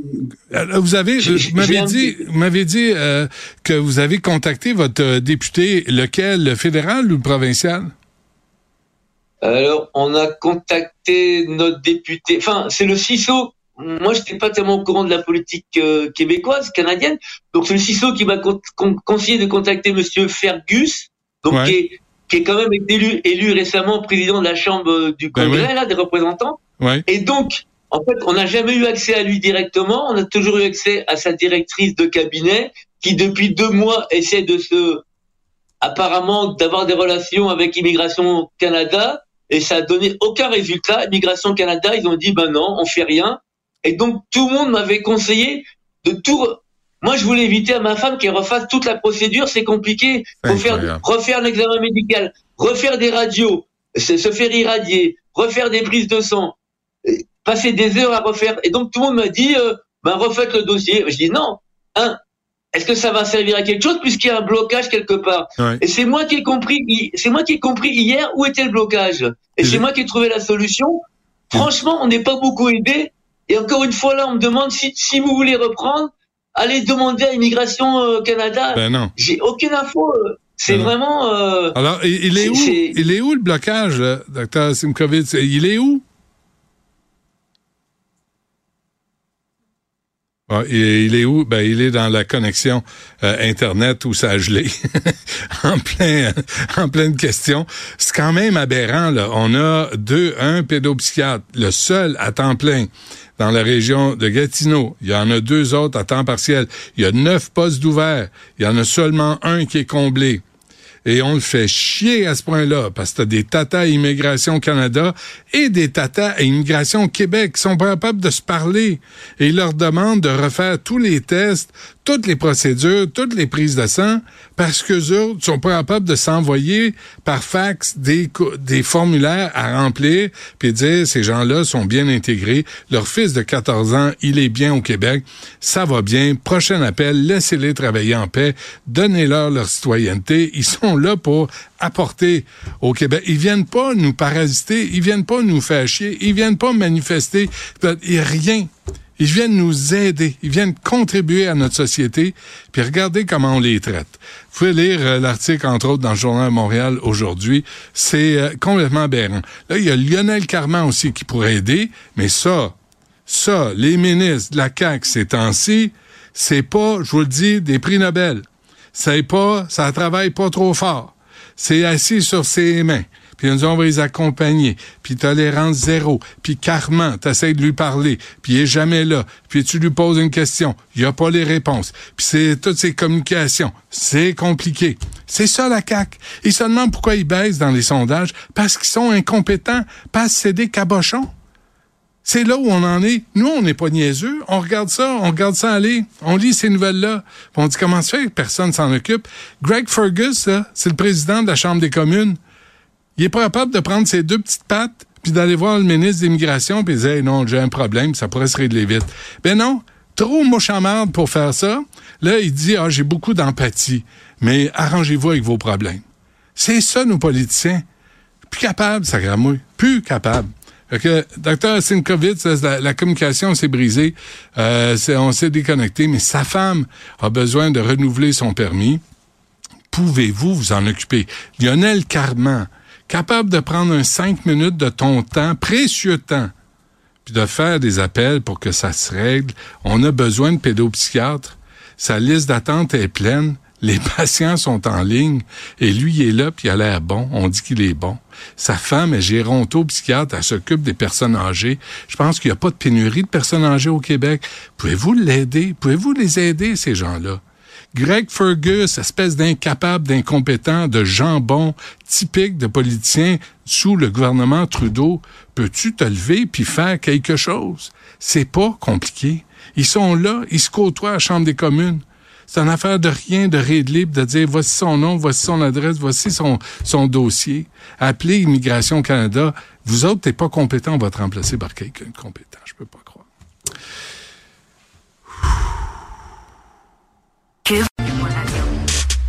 Les rencontres de l'air. Lieu de rencontre où les idées se bousculent. Où la libre expression et la confrontation d'opinions secouent les conventions. Des rencontres où la discussion procure des solutions. Des rencontres où la diversité de positions enrichit la compréhension. Les rencontres de l'art. Antoine Robitaille est avec nous à faire le tour des actualités québécoises et un petit peu canadiennes aussi. Antoine, bonjour. Bonjour Benoît. Alors j'ai j'ai j'ai parlé à monsieur euh, euh, comment il s'appelait? Euh, monsieur à 11h 11h30 qui parle tu sais qui parle au nom d'un regroupement là pour les responsables responsabilités au volant. Moret, c'est ça monsieur Moret. Puis puis j'ai l'impression qu'il n'y a pas eu de débat de société sur la question du point 05, point 08, mais qu'une gang de faiseux, de Joe connaissances se sont assis, puis on dit euh, moi je compte, moi je compte, moi je compte, puis il n'y aura pas de débat au Québec, alors qu'il y a eu des décisions dans le reste du Canada et aux États-Unis sur la question. Ben oui, puis tout à l'heure, tu sais, on a voté sur une motion à l'Assemblée nationale qui avait été déposée par Monsef Déragi, le, libéral, pour euh, demander à ce que le point 05 euh, devienne la norme ici au Québec pour l'alcool au volant. Et euh, il y a eu une réponse de Geneviève Guilbeault, la ministre des Transports, puis elle a continué à ne pas prononcer le point 05. Tu sais, quand tu veux refuser une mesure qu'on te propose, puis t'as pas d'argument, ben peut-être que tu es mieux de pas nommer les choses. En tout cas, c'est moi c'est l'hypothèse que l'hypothèse que, que, que je que, que je choisis parce que écoute, elle a parlé 36 minutes hier, puis euh, on sait à quel point Madame Guilbeault peut être euh, prolixe en mots. Hein, c'est, des mots, des mots qui sortent, puis elle argumente pas, mais elle, elle, elle expose son point de vue. Et euh, là, tout à l'heure, même chose, elle a dit merci aux collègues de nous permettre d'aborder encore une fois la question de la sécurité routière. Puis euh, elle dit nous là, on a accumulé les gestes et les signaux forts euh, pour montrer qu'on était sensible à la sécurité routière. Mais là, il y a un projet de loi là, qui a été déposé. Ce serait une occasion. C'est la ministre elle-même qui l'a déposé. Pourquoi? Parce qu'il y a eu la, mort euh, de cette petite fille euh, dans un corridor scolaire. Là, euh, c'est pour ça qu'on a reparlé de sécurité routière énormément. Et là, il y a eu tout le, tout le lobby des gens qui voudraient, ou tout le mouvement des gens qui voudraient que ce soit 0.5, 0.5. Donc, et, c'est ça que je comprends pas. Et là, j'ai différentes hypothèses. Est-ce que c'est parce que il y a une espèce de traumatisme lié au débat sur le financement de, des partis politiques. Il faut, faut, savoir qu'il y a un lien là entre le 0,5 puis euh, le financement. C'est justement dans une consultation où le couple euh, de, de, de, de, de endeuillé euh, est venu dire ben nous on nous a dit si on voulait rencontrer la ministre pour plaider notre cause qu'il fallait payer 200 dollars. Est-ce que c'est à cause de ça? Est-ce que c'est les régions? Mais moi, je te dis, euh, on l'a dit hier, en Saskatchewan, il y a de la région en ben masse, puis ben euh, il n'y a pas du transport en commun partout, puis ils sont à 0.04, d'après ce que j'ai compris. Hmm. Euh, est-ce que c'est des commerçants? Les commerçants qui disent, écoutez, vous nous avez foutu le, la tolérance zéro pour les jeunes en, en, bas de, de, 25 ans, là, ça a tué les bars. Là. Nous autres, on veut pas vivre ça. Euh, c'est quoi exactement? Puis j'arrive pas à le, voir. Puis tout à l'heure, ben, la ministre Guilbeault, la seule fois où elle a prononcé le mot .05, c'est pour dire, euh, évidemment, vous autres, quand vous étiez au pouvoir, vous avez refusé le point 05. Oui. Puis c'était le député de Pontiac, c'est-à-dire André Fortin, qui était en poste. Euh, donc, euh, vous, vous l'avez pas fait non plus. Là, vous nous demandez de le faire. Ben, on a peut-être capable d'entendre ça. Raisons. Là, là, la CAQ doit arrêter de. de ouais, ça fait six ans là. ça fait six ans qu'ils sont au pouvoir. Il faudrait qu'ils disent. Il faudrait qu'ils nous expliquent pourquoi faut pas il ben, faut garder le point 08. Mais il y a, il y a, peut-être des arguments là. Non, mais, mais on les a pas entendus. Il n'y a pas d'études. Il y a là, il y a des commentateurs partout là. Mais est-ce qu'on a des faits? On a des données. On a des chiffres. On a des exemples à l'appui là. Il y a l'Utah où ça a baissé de 20% quand ils sont passés de 0.08 à 0.05. Il y a des exemples dans, en Colombie-Britannique où les les ben, morts. Ben, juste la tolérance zéro pour les moins de 25 ans là, ça, ça a eu de l'effet là. Ouais, fait que est-ce que c'est est-ce que c'est le lobby des, des bars qui va décider comment ça va se passer sur les routes du Québec? Est-ce que c'est les, les, les, élus de régions euh, caquistes qui connaissaient rien, des toujours connaissants, qui ont lu aucune étude, qui ont reconnu aucun fait, qui vont décider comment ça va se, passer sur les routes du, les routes du Québec? C'est aberrant, cette affaire-là. C'est aberrant. On me soulignait quelque chose, c'est que au vote tout à l'heure, là, qui s'est conclu quoi, 67 contre 31, il n'y avait pas grand monde en chambre. En tout cas, le, la, motion libérale a été défaite. Euh, Marilyn Picard était absente. Marilyn Picard, c'est quand même la députée caquiste qui a perdu deux enfants en lien, euh, en lien avec la route. donc, et elle, elle avait montré beaucoup d'empathie à l'égard du couple qui réclamait le point 05. Je ne sais pas là, pourquoi elle était absente, mais des mm. fois, ça veut dire quelque chose, l'absence d'un député. Alors, il y a peut-être un, un débat à l'interne. Et euh, c'est pas fini, hein. Sais, Monsef Déragi, là, tout à l'heure, à la fin de son discours, il a bien dit c'est pas fini le projet de loi. Et là, on va continuer de se battre. Puis peut-être que c'est pour ça aussi que Mme Guilbeault veut pas tout de suite parler de ses arguments contre le point 05. Peut-être qu'elle veut. Euh, Mais est-ce qu'ils peuvent agir? euh, Est-ce qu'ils peuvent agir pour ses arguments tout de suite? Peuvent-ils agir pour le bien commun? Peuvent-ils limiter Véronique Yvon là, sur l'aide médicale à mourir? Est-ce qu'ils peuvent s'asseoir? C'est une question sociale. C'est pas une question libérale ou caquiste ou de péquiste. Ou On s'en fiche de ça. Ce qu'on veut, là, c'est une question qui va affecter la conduite euh, et la sécurité routière. C'est pas une question de parti politique. Alors, ils peuvent-tu s'asseoir comme des adultes, pas agir comme des imbéciles, puis discuter, puis analyser les études, puis reconnaître les faits, puis voir comment ça se passe dans le reste du Canada? Argumenter.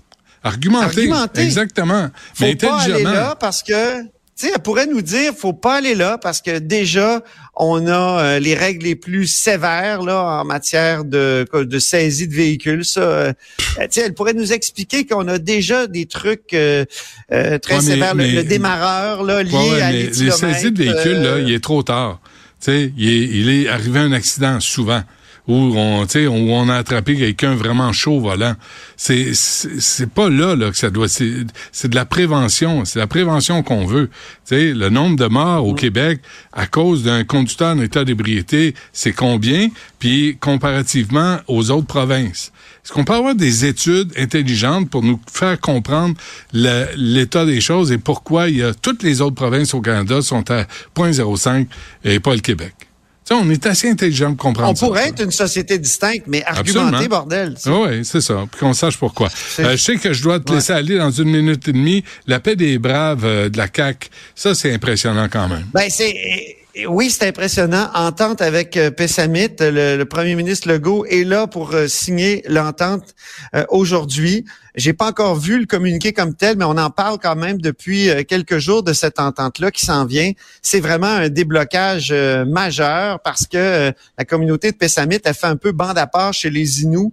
Il y avait une communauté, un regroupement qui s'appelait Petapam au début du siècle, où toutes les communautés Inuits voulaient comme faire un traité très important qui est encore en négociation par ailleurs. Euh, mais sur cette question-là de, d'Hydro-Québec puis de la euh, de, de, la puissance hydroélectrique, euh, Pessamit a décidé de faire bande à part, puis il signe avec. Euh, puis c'était une communauté euh, difficile qu'on nous dit là, parce que il, poursuivait depuis 70 ans le gouvernement du Québec de toutes sortes de manières. Là, l'entente fait en sorte qu'ils vont recevoir 45 millions, puis pendant cinq ans, ils suspendent toutes les poursuites. Donc c'est pas un abandon, un peu comme la paix des braves euh, en avait découlé la paix des braves, mais quand même c'est une suspension pour cinq ans. on, on, dit qu'on veut travailler ensemble. Euh, on sort de la logique judiciaire. C'est vraiment intéressant. Euh, et on va voir euh, si l'actuel PA, moi j'ai bien hâte d'entendre Ghislain Picard là-dessus parce que il y a des luttes de pouvoir au sein euh, des, Premières Nations. Et on, me dit que du côté de l'actuel PA, on n'aime pas ça voir une communauté qui fait bande à part, qui décide de s'entendre.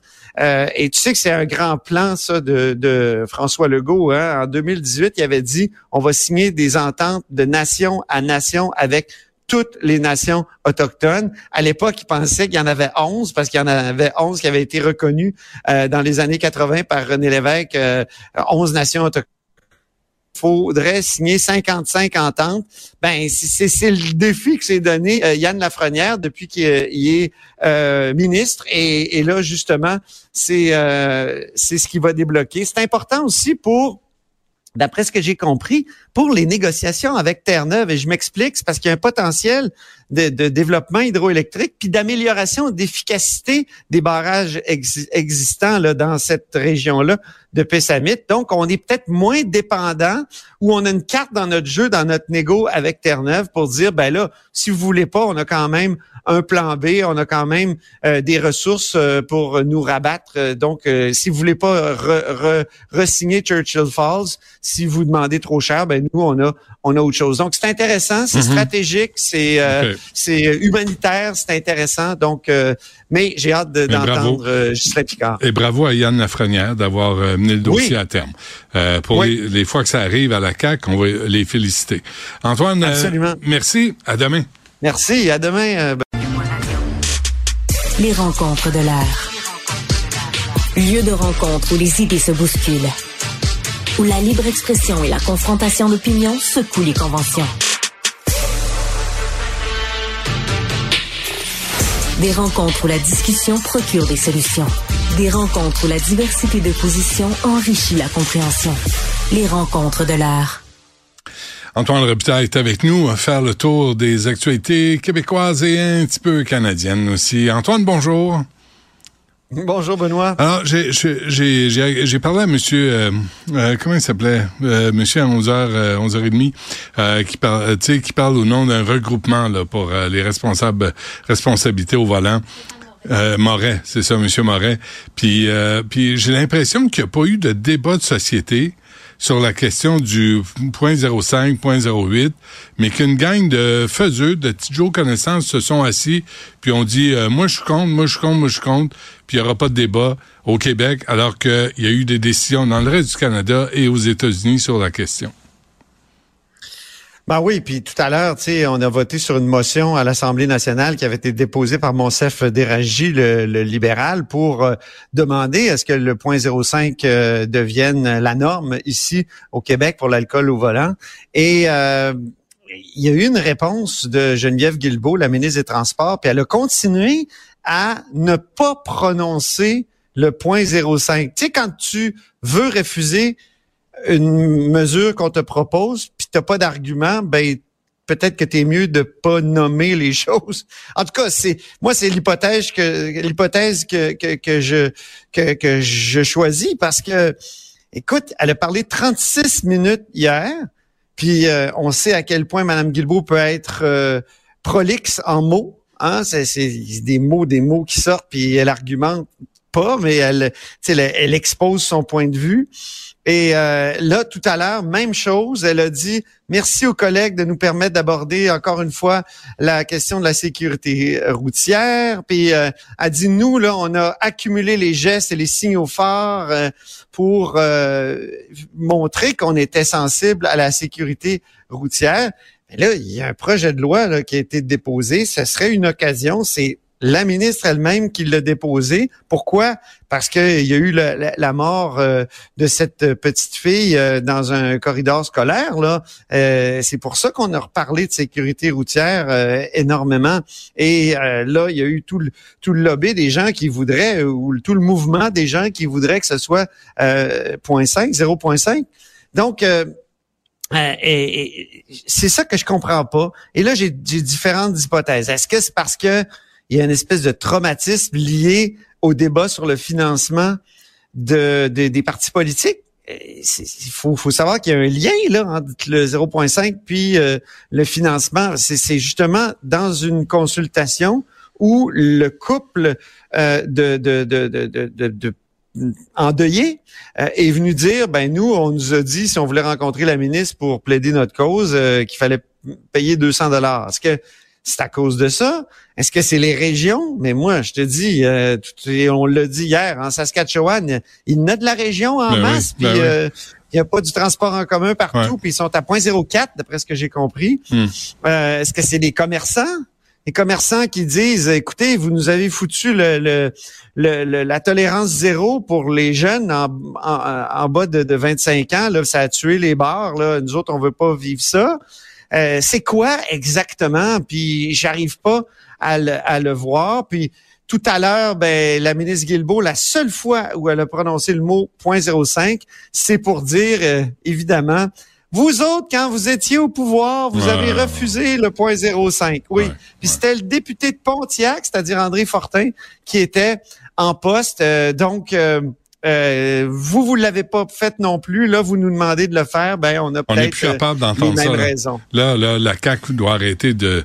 de ouais, ça fait six ans, là. ça fait six ans qu'ils sont au pouvoir. Il faudrait qu'ils disent. Tu sais, il faudrait qu'ils nous expliquent pourquoi faut pas ben, il faut garder le point 08. Mais il y a, y a peut-être des arguments là. Non, mais, mais on les a pas entendus. Il y a pas d'études. Il y a là, il y a des commentateurs partout là. Mais est-ce qu'on a des faits? On a des données. On a des chiffres. On a des exemples à l'appui là. Il y a l'Utah où ça a baissé de 20% quand ils sont passés de 0.08 à 0.05.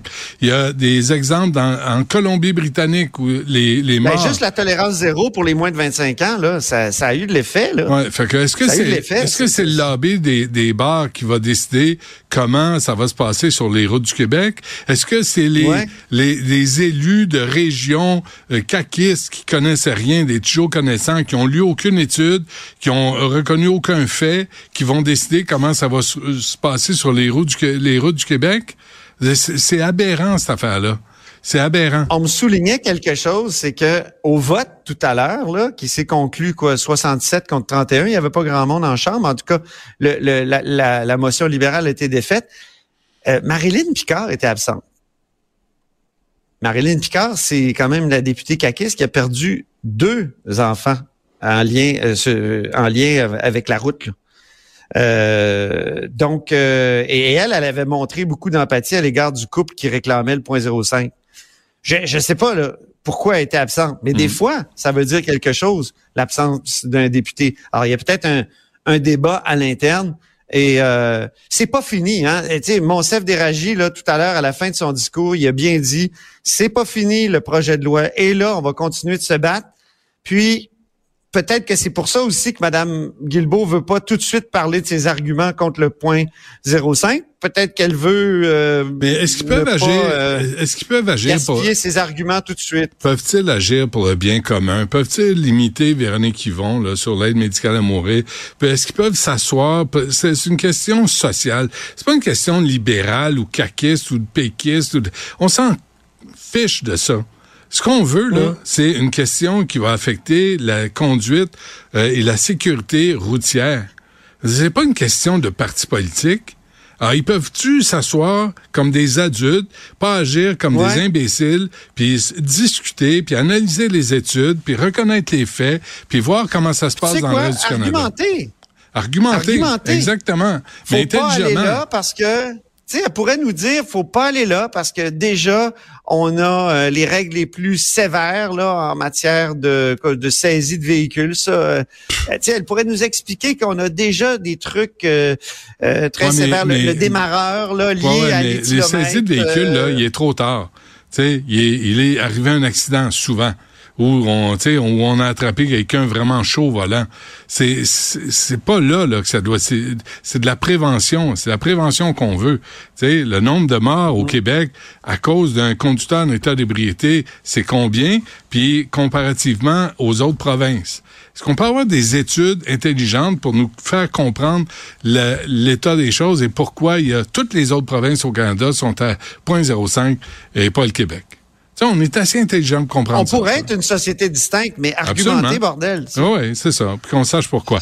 Euh, je sais que je dois te laisser aller dans une minute et demie. La paix des braves euh, de la CAQ, ça, c'est impressionnant quand même. Ben, c'est oui, c'est impressionnant. Entente avec euh, Pessamit, le, premier ministre Legault est là pour euh, signer l'entente euh, aujourd'hui. J'ai pas encore vu le communiqué comme tel, mais on en parle quand même depuis quelques jours de cette entente-là qui s'en vient. C'est vraiment un déblocage majeur parce que la communauté de Pessamit a fait un peu bande à part chez les Inuits.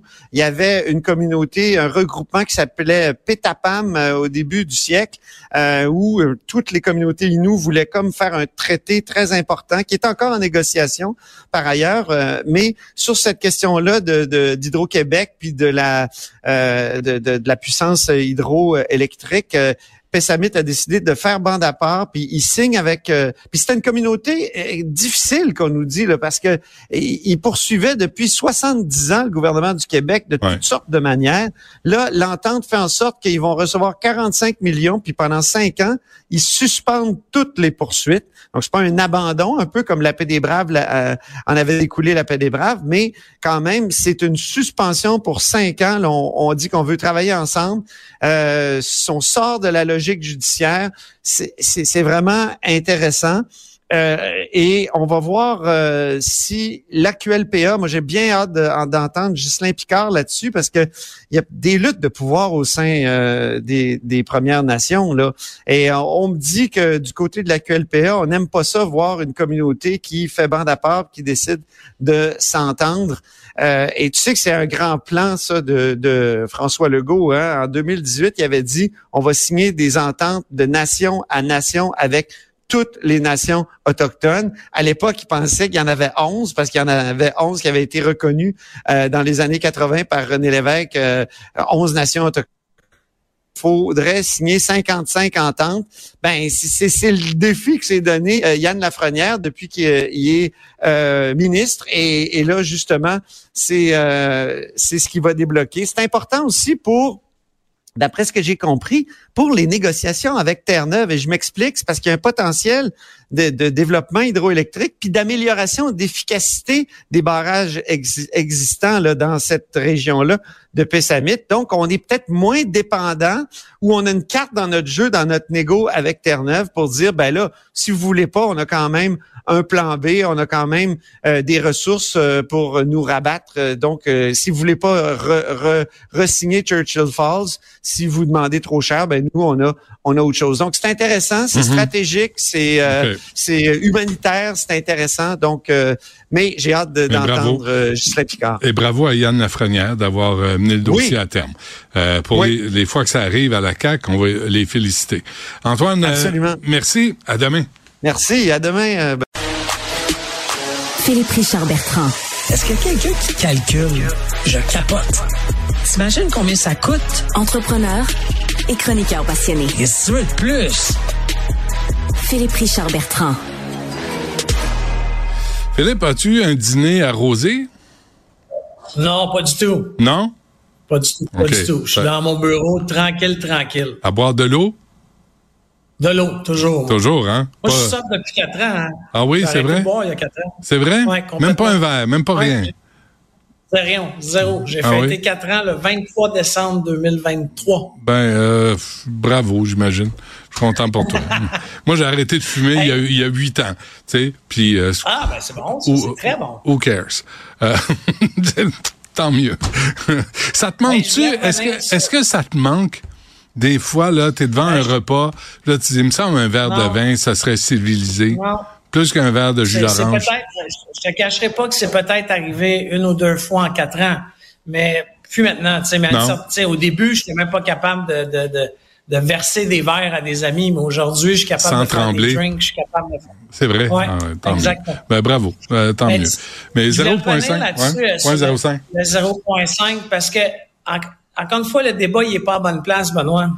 La raison pourquoi que le gouvernement veut pas bouger sur le 0.05, malgré l'avis de tous les experts, que toutes les provinces canadiennes, c'est ça, euh, puis c'est, puis on dit ouais, mais ils boivent moins. Ben c'est même en France, by the way, le, 0.05.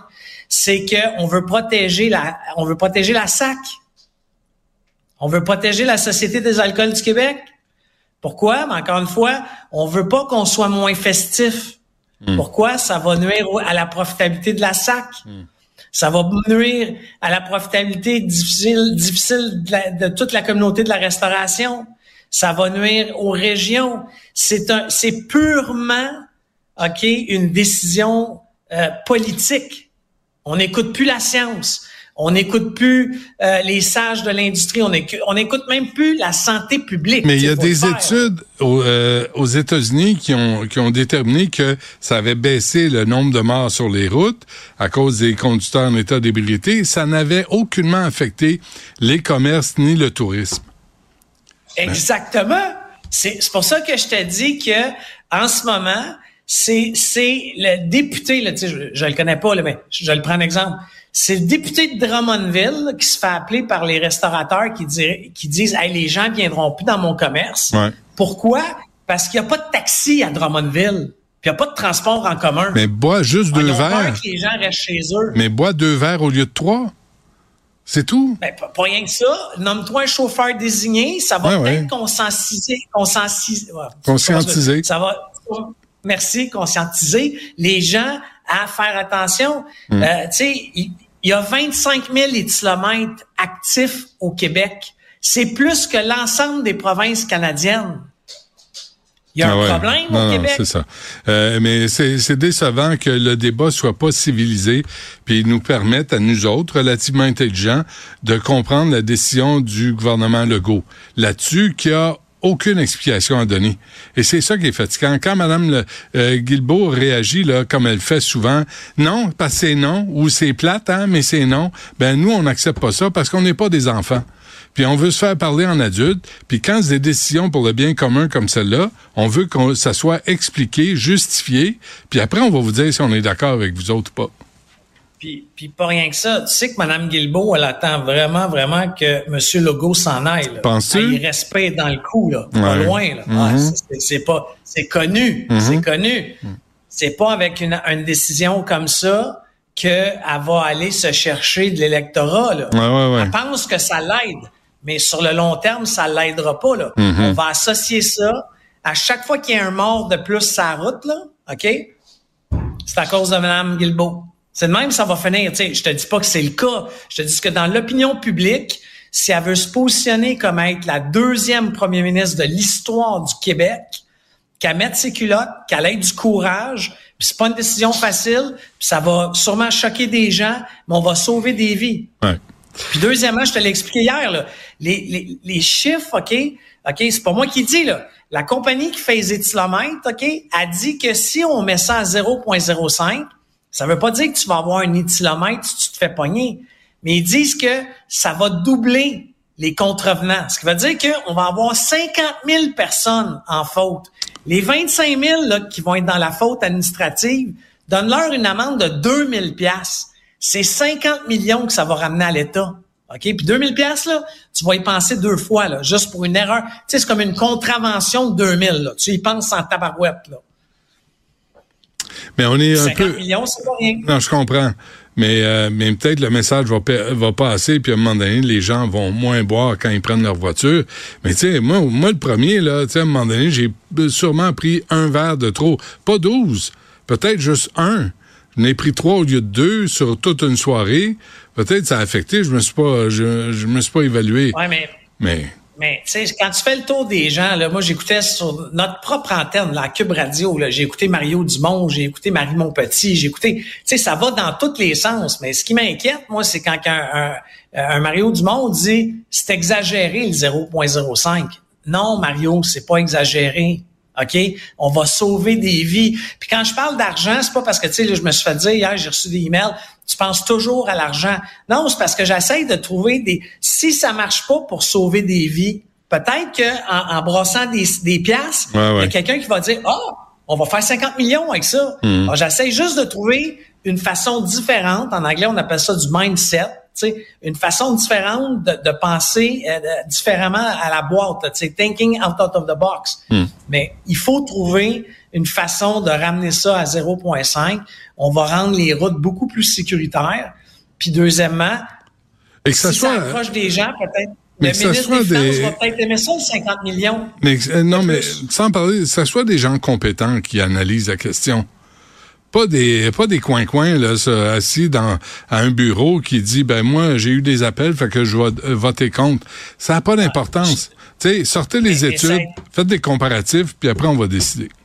Non mais la santé publique l'a fait, les experts sont dans le marché. Tu sais tout le monde. C'est ça qui me fait capoter. Là. Quand est-ce que tu l'entends, la santé publique? Luc Boileau, là, il a peur de son ombre. Il est comme la marmotte qui a pas vu son ombre. Fait que là, lui, le printemps arrive pas. Fait que s'il a pas vu son ombre, là, il se présente pas nulle part. Ça fait trois ou quatre fois qu'on l'appelle. Luc Boileau, Il a de la misère à enfiler quatre phrases de suite, là, sans se mélanger. Yves Boileau. Après, l'autre, là, qui faisait des tartelettes portugaises puis qui a, pas allumé sur la pandémie. C'est ça qu'on a à la santé publique. Oui, mais, rappelle-toi, rappelle-toi, OK, le, monsieur des tartelettes portugaises, comme tu viens de dire, euh, rappelle-toi que les deux, trois premières fois où il est sorti, moi, je trouvais qu'il y avait du mordant. Tu sais, il nous disait, les deux, trois premières conférences de presse, là, étaient pas tendres pour le gouvernement, mais il y a quelqu'un qui l'a appelé. Il y a quelqu'un qui a dit, là, tu vas te calmer. c'est un, autre dossier, on en parlera une autre fois. Là. il est parti au Maroc la semaine où la ah pandémie a été déclarée. Euh, ah. On en parlera une autre fois. Le fondateur de Lightspeed euh, qui revient aux commandes?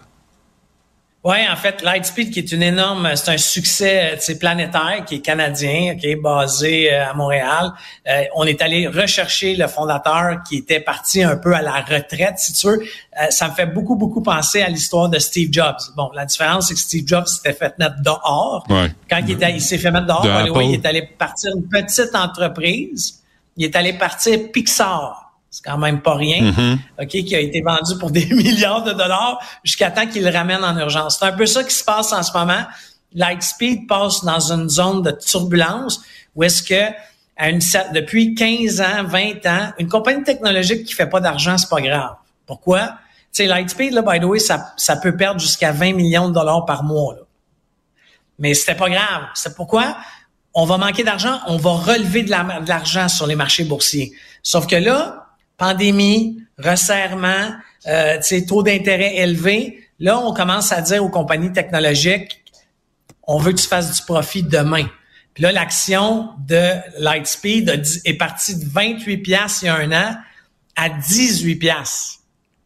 Alors là, on ramène le fondateur aux commandes pour lui dire ramène-nous. J'ai bien aimé le communiqué de presse. Je suis pas un actionnaire d'aucune façon de Lightspeed, mais j'ai aimé l'actionnaire que le fondateur dit je dois ramener cette entreprise sur la voie de la profitabilité. Il n'y a pas grand compagnie technologique, là, à part les gros Google, mhm. Facebook, là, mais qui peuvent se permettre de dire ça. Le marché financier n'a pas encore réagi. L'action n'a pas pris de valeur à matin. Mais moi, je vois ça d'un très bon œil que cette entreprise canadienne-là euh, se dise faut être profitable un jour. Parfait. On sait là-dessus, euh, Philippe Richard Bertrand. On se reparle demain, toujours sobre. En studio. Oui, monsieur. La tragédie qui ébranle le Québec au grand complet. L'appel au 911 pendant que le feu est pris. Côté violence conjugale, je pense qu'il faut serrer la vis. Les faits divers avec Maxime Delan. On va aller joindre Maxime Delan sur place à Vaudreuil. Maxime, bonjour. Salut Benoît. Qu'est-ce qui se passe? Écoute, euh, immense intervention des services d'urgence ici. Je me trouve présentement sur la rue Émile Bouchard. Donc, si tu le disais, c'est à Vaudreuil-Dorion. Donc, autour de midi, midi 15, euh, euh, les policiers sont intervenus ici et ce qu'on me dit, une scène de crime extrêmement sanglante. Les informations que j'ai pu obtenir, on parle de quatre personnes très gravement blessées par arme blanche. Euh, parmi ces quatre victimes-là, on retrouverait le suspect ou à, tout le moins un des suspects. Là, euh, il faut comprendre que ça fait à peine une heure là, ou moins d'une heure que c'est survenu. Donc, on est en tout début d'enquête. Est-ce que, est-ce que le suspect est-ce que le suspect euh, a agi seul? Est-ce que euh, il y a une chicane qui a mené à tout ça? Est-ce qu'on est plus dans une question de, de, tragédie familiale? Là, pour le moment, les autorités sont en pleine intervention, donc c'est difficile pour eux de fournir des informations. Mais ce qu'il y a de confirmer plusieurs blessés. On parle de quatre blessés graves par arme blanche. Et à l'arrivée des services d'urgence, ce que je peux dire, c'est qu'il y avait au moins une de ces personnes-là qui était en arrêt cardio-respiratoire. Il y a des manœuvres de réanimation qui ont été entreprises et les manœuvres de réanimation se sont poursuivies tout au long du transport en ambulance vers l'hôpital dans un hôpital de Montréal. Euh, il n'y a pas plus de détails. On ne connaît pas les causes. Non, euh, on en est là pour le moment. Il faut comprendre. Les enquêteurs, je sais même pas s'ils sont présentement arrivé sur les lieux. Je me trouve sur place. Hmm. Euh, là, les, les, les, premiers répondants, donc les pompiers, premiers répondants, viennent tout juste de quitter les lieux. Les dernières ambulances viennent de, de quitter également. Donc là, on commence le travail d'enquête. Qu'est-ce qu'il va falloir faire? Évidemment, il va falloir rencontrer des voisins, rencontrer des témoins potentiels, savoir euh, qui sont ces victimes-là, euh, qu'est-ce qui a mené à tout ça? Donc, on est en tout début d'enquête pour le moment. Euh, je ne sais pas si tu le permets dans, dans un autre registre. on a beaucoup parlé hier du de la fusillade au défilé des Chiefs de Kansas City. Ouais. je, il y a Sibelle en régie qui me téléphone, je sais pas. Est-ce que tu m'entends bien, Benoît? Oui, non, vas-y, continue. Euh, donc, le, la chef de du service de police de Kansas City qui a fait le point sur euh, le, la fusillade qui a éclaté hier au terme du défilé. Tu comprendras, Benoît, que le défilé des champions du Super Bowl, c'est quelque chose qui revient évidemment à chaque année. Donc, les partisans qui, qui se rassemblent par centaines de milliers dans les rues. Et à la fin du défilé, il y avait au-dessus d'un million de personnes qui assistaient à ce défilé défilé là, des coups de feu retentissent et la police a fait le bilan officiel. On parle de 23 blessés par balle, Benoît. Parmi les blessés par balle, on a on parle de 43 ans, des blessés de cette victime a 8 ans. Euh, on a dit aussi, la, la chef de police, Stacey Graves, a dit que la piste terroriste était écartée et on a arrêté trois suspects et deux des trois suspects, imagine, sont des adolescents. Euh, du côté du côté des États-Unis, je sais pas, Benoît, ce que ce que ça va prendre. Là, ce que ce que c'est en train de devenir, c'est que dans les rassemblements publics, on peut plus aller dans des rassemblements publics mm-hmm. sans avoir peur de se faire tirer dessus. Là, tu dis, euh, excuse euh, Maxime, là tu dis 23 blessés par balle. Pas euh, parce que là, on disait il y en a qui s'étaient blessés en montant sur une clôture ou en courant ou en fuyant. Mais là, tu parles 23 par balle. Je pense qu'il y en a 11 là-dedans. Ce sont des enfants. Ce que, ce que la chef de police a dit, a dit la moitié des victimes. Donc, 11, ça aurait, ça aurait du sens. C'est-tu 11, c'est-tu 12? Mais 11 qui ont moins de 16 ans. Et parmi parmi les victimes, donc la, femme qui est décédée, la mère de famille, 43 ans. Puis euh, quand on dit que la piste terroriste est écartée, c'est qu'on a été en mesure d'établir que ce qui a mené à cette fusillade-là, ben c'est une dispute entre deux groupes de personnes. Fait qu'une dispute dans, dans un endroit où il y a des centaines de milliers de personnes qui dégénèrent. Et mais c'est ce qui arrive, c'est qu'aux États-Unis, c'est un peu ça. Quand euh, quand tu as un conflit avec quelqu'un, tu sais au Québec, si tu as un conflit avec quelqu'un, la plupart du temps, tu vas te servir de tes points. Là, de plus en plus, on commence à sortir des couteaux et tout ça, Mm, mais mm, mm. aux États-Unis, le danger, c'est qu'il y a des armes à feu qui sortent. Euh, Puis c'est ce qui est arrivé malheureusement au défilé de, des Chiefs de Kansas City. Bon, ben, parfait. Écoute, euh, tu es sur place à Vaudreuil, là. On va, on va suivre ça. Merci, euh, Maxime. Euh, continue ton bon travail. Salut. Débat, opinion et analyse. Cube. Benoît Dutrisac. Sacramouille que c'est bon. Du Euh, imaginez ça, le Viagra euh, qui serait prometteur pour réparer le cerveau des nouveau-nés qui ont été privés d'oxygène lors de l'accouchement. C'est une nouvelle assez remarquable. Avec nous, Dr Pierre Wintermark, qui est néonatologiste à l'hôpital de Montréal pour enfants et auteur principal de l'étude. Dr Wintermark, bonjour. Merci d'être avec nous. Bonjour. Bonjour. Alors, expliquez-nous euh, en quoi ça consiste, le, comment vous utilisez le Viagra pour aider les nouveau-nés? Euh, en fait, dans l'étude, ce qu'on qu'on a fait, on essaye, euh, c'est des nouveau-nés qui ont, ont dû être réanimés à la naissance, euh, qui étaient morts et puis qui sont donc à risque de développer des dommages euh, du cerveau. Euh, alors, le seul traitement qui existe pour l'instant, c'est de les refroidir pendant 72 heures pour essayer de prévenir les dommages au cerveau. Mais ce traitement ne marche pas chez beaucoup de bébés. Alors, notre idée, c'était euh, de trouver un médicament qui pourrait réparer ces dommages au cerveau. Et euh, c'est pour ça qu'on a fait les études sur le sildenafil ou Viagra. Est-ce qu'on parle de, de bébés euh, prématurés ou euh, quelles sont les circonstances? Euh, non, en général, ce sont des bébés à terme. Okay. Toute la grossesse s'est bien passée. Typiquement, c'est des mamans qui ont fait attention à tout, tout, tout, tout, tout ce qu'elles pouvaient faire attention.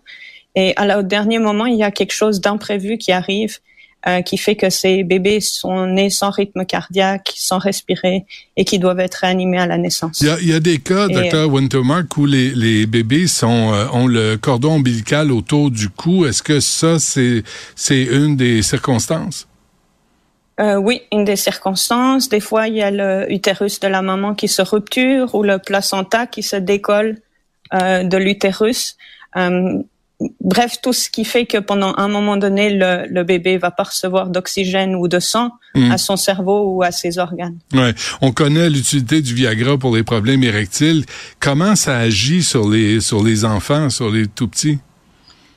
Euh, ben, on pense que le mécanisme c'est pas euh, la dilatation des vaisseaux comme euh, les adultes. Ouais. Euh, les, les, effets que nous on a trouvés euh, dans notre laboratoire, c'est que ça empêche les, les cellules du cerveau de mourir. Ça en régénère des cellules du cerveau. Aussi, le, ce que fait le, le manque d'oxygène, ça cause beaucoup d'inflammation dans le cerveau. Mmh. Le médicament diminue cette inflammation qui cause des dommages et aussi ça aide les cellules du cerveau à devenir plus spécialisées. Donc par tous ces, ces euh, mécanismes, en tout cas dans notre modèle euh, laboratoire, ça diminuait la taille des dommages au cerveau. Et puis là, on a fait la première étude chez les humains où on a des résultats encourageants que peut-être ça, ça montre la même chose. Mais il n'y a pas, je connais rien, euh, Dr. Wintermark, là, mais il n'y a pas une barrière là, qui empêche souvent les médicaments de, d'avoir des effets sur le cerveau? Euh, oui, mais quand vous êtes né asphyxié sans oxygène, la barrière est cassée. Ah oui, ok. Toutes les choses euh, peuvent passer et puis surtout tous les traitements qu'on fait sur ces bébés peuvent avoir aussi un impact sur leur cerveau. Ouais. Euh, vous pouvez peut-être les sauver, mais dans quel état se retrouveront ces bébés-là plus tard? Euh, ben ça c'est la grande question. C'est des bébés qui ont déjà ceux qui ont les dommages au cerveau ont des euh, séquelles neurologiques importantes qui peut être la paralysie cérébrale, euh, un retard du développement, de l'épilepsie. Ce que nous on pense qu'on peut faire, mais qu'il faudra qu'on prouve, mm. euh, c'est qu'on peut améliorer ça. On pense pas les guérir complètement, mais si par exemple au lieu d'être dans une chaise roulante, on pourrait marcher avec de l'aide, euh, je pense que ce serait déjà un succès. Puis euh, les parents qui sont euh, qui nous aident dans notre étude et qui nous donnent des conseils le long du chemin pensent aussi que que ce serait quelque chose d'important qui améliorerait la santé des enfants et aussi de leur famille. Pour faire cette annonce-là, vous avez dû euh, observer une évolution chez ces nouveaux-nés. Depuis combien de temps vous appliquez ce, ce médicament, ce Viagra aux nouveaux-nés qui ont, qui ont besoin d'aide à l'accouchement? Euh, là, on a commencé chez les premiers nouveau-nés en 2016, euh, il y a sept ans, sur ça. Ça okay. prend du temps. Quand même. Euh, et puis, euh, euh, y a, parce qu'il y a différentes étapes qui doivent être passées. Donc là, on a fait la première étape qui vient d'être publiée, où on essayait, si c'était possible, de donner le médicament ou un placebo. Euh, et puis avoir les premiers résultats. On, on, a, on est en train de finir là, la deuxième étape qu'on doit maintenant écrire, où on a augmenté la dose du médicament parce qu'on on pense qu'une dose plus haute serait encore plus efficace. Et là, on est en train de commencer à organiser euh, l'étude pour aller dans différents centres à travers le Canada pour cette fois-ci Hmm. montrer l'efficacité du médicament. Et, mais ce médicament-là, il est appliqué seulement euh, à la suite de l'accouchement. Pendant sept ans, euh, vous vous donnez pas euh, le, le Viagra à ces enfants-là? Non, non, Non, non. On, on, on fait un IRM au jour 2 Oui. euh, pendant euh, une imagerie du cerveau, euh, pendant le traitement par hypothermie, euh, parce que ça, on l'a fait beaucoup de bébés avant, puis on sait qu'on voit déjà les dommages qui arrivent euh, malgré le traitement d'hypothermie. Oui. Ceux qui ont des euh, dommages au cerveau au jour 2, alors là, on leur donne le médicament deux fois par jour pendant sept jours. OK. Et après, on répète l'image du cerveau et on les suit pour leur développement. l'hypothermie, j'imagine, c'était pour euh, limiter les hémorragies? Non, euh, l'hypothermie, c'est le standard tra- traitement standard maintenant pour ces bébés qui ont manqué d'oxygène à la naissance. On les refroidit à 33,5 degrés tout leur corps Ah ouais. euh, pendant 72 heures. Il faut être arrivé à l'hôpital dans les premières 6 heures de vie, donc on, on les prend de la maman pour les amener à l'hôpital pour avoir ce traitement. Et après 72 heures, on, on est réchauffé. Et là, on, normalement, sans la recherche, on aura euh, son imagerie du cerveau et on voit si le traitement a marché ou pas. Donc, Dans notre cas, on le fait au jour 2 parce qu'on sait que déjà au jour 2, on arrive à dire. Et, et vous avez fait euh, des enfants qui ont reçu le placebo et d'autres enfants qui ont reçu euh, le, le médicament. Les enfants qui ont reçu le médicament depuis sept ans, Dr. Wintermark, et ils sont dans quel genre de, ils ont quel genre de santé? Comment on les retrouve? Euh, Ben, c'est ça, c'est un petit nombre d'enfants, mais euh, ce que nous, on a vu, c'est que leur développement était un petit peu meilleur que les placebos, ou les placebos, on, on en avait plein avant parce qu'on a fait toute la même étude sans médicaments avant. Ouais. Donc, on connaît un peu le développement de ces enfants et pour nous, ça semblait un petit peu mieux, mais de nouveau, il faudra Hmm. euh, des plus grands nombres pour le prouver. On, on parle de combien d'enfants environ? Euh, pour prouver l'efficacité, il faudrait au moins euh, 200 enfants. Et vous en avez combien jusqu'à maintenant? Euh, ben là, on a la première partie, on en avait 13. Euh, après, on en a fait la deuxième partie qui en a euh, 15. Puis là, l'idée, c'est d'ouvrir à travers différents centres au Canada euh, pour avoir ces chiffres qu'on aurait besoin pour montrer l'efficacité. OK, ça, c'est la Mais prochaine il faut étape. qu'on trouve du funding et puis Ah tout oui, ça. Voilà, ah oui, exact. ok, ok. Dernière affaire, le- ce, qui, ce qui me fascine aussi, c'est euh, qui qui a pensé à utiliser et pour quelles raisons scientifiques à utiliser le Viagra sur les nouveau-nés euh, qui avaient manqué d'oxygène? Comment cette euh, cette réflexion là s'est faite? Comment cette cette décision là s'est prise? Euh, ben, c'était moi. Euh, Ah oui? Euh, euh, il y a maintenant euh, plus de 15 ans, là, quand j'étais résidente, j'avais lu un article où le sildenafil, euh, euh, ils, ils tentaient de l'utiliser pour réparer après les attaques cérébrales chez les adultes. Puis en fait, le sildenafil, il est déjà utilisé chez les bébés euh, qui ont un problème de pression au poumon qui est trop élevé, mais personne n'a regardé le cerveau. Et puis en lisant ces deux choses, je me suis dit ah ben si, si- peut-être le cerveau d'un bébé c'est très différent d'un adulte, c'est en train de maturer et de se former. Hmm. Peut-être ça pourrait marcher encore mieux. Euh, donc la l'aventure a commencé là, euh, à d'abord le prouver dans un modèle laboratoire. Et puis après, maintenant, on est chez les humains et c'est ça. Tout, tout prend plus d'années que ce qu'on espérait, mais, mais euh, ça avance, ça avance. Ouais. Alors le sildenafil qui est le nom commercial du Viagra, là j'apprends que euh, on l'utilise quoi sur les patients qui ont subi un AVC, un accident vasculaire cérébral? Ouais, mais ça n'a pas montré d'aussi beaux effets que, Ah non? ce que ce que nous on obtient parce que le cerveau d'un adulte, euh, son nombre de neurones euh, déjà descend, euh, Ouais. tandis que le, le cerveau d'un bébé, il est toujours en formation. Il y a beaucoup plus de plasticité, Hmm. euh, puis probablement ça marche beaucoup mieux. Le, la bonne chose du sildenafil, c'est que c'est vraiment pas cher parce que ça appartient plus à une compagnie pharmaceutique et euh, ça pourrait, si c'est montré efficace, ça pourrait aller partout dans le monde. Puis on a une étude similaire à ce qu'on a fait en, en, au Canada qu'on on fait maintenant en Ouganda. Ah oui. Euh, la prochaine étape, c'est quoi? Euh, c'est trouver plus de funding pour euh, pouvoir mener la grande étude au Canada. Ouais. Euh, Excusez-moi, mais il y a toujours-. Il y a toujours un problème de financement dans la recherche scientifique au Canada. Hein. Ça fait 20 ans qu'on en parle. Justin Trudeau avait promis d'investir, mais on constate que c'est pas le cas. Euh, ouais, c'est pas facile d'être euh, chercheur, mais Non, je hein. pense que c'est dans tous les pays, pas forcément Ben, au Canada, mais ouais. c'est sûr que s'il y avait plus, euh, ça irait plus vite. Là, Ouais. si on avait moins besoin d'appliquer tout le temps pour des grandes. Avez-vous avez-vous eu des invitations d'universités ou d'hôpitaux américains qui veulent euh, que vous veniez travailler chez eux, puis eux qui ont du financement, eux qui vont vous faire font euh, ça va être facile de financer vos, vos recherches? Euh, oui, j'en ai eu, mais, mais Ah pour oui? l'instant, j'aime j'aime bien Montréal. OK. Alors- mais on peut vous perdre. Je reste là, euh, c'est parce que c'est un bon mix. Euh, Je, Ouais. je suis suisse d'origine, ça c'est un bon mix entre euh, l'Europe et, et les États-Unis, Mhm. euh, Montréal. Ben oui, Euh, non. la pas. culture et tout ça, c'est c'est beau, mais c'est sûr. Des fois, il y a, il y a certains obstacles que ce serait Hmm. sympa de pas avoir. Non, allez pas aux États-Unis, ça se tire dessus pour le Super Bowl. Ouais, là, faites non, pas ça, là, c'est ça, restez, restez avec nous. Parfait. Un gros merci de nous avoir parlé. Bonne chance euh, dans vos recherches aussi de financement. Euh, Docteur Pierre Wintermark, qui est néonatologiste à l'hôpital de Montréal. Un gros merci à vous. À la prochaine. Merci beaucoup. Au revoir. On aime. La rencontre du rocher du Trisac. Dans ce cas-ci, est-ce que c'est criminel? Pantoute.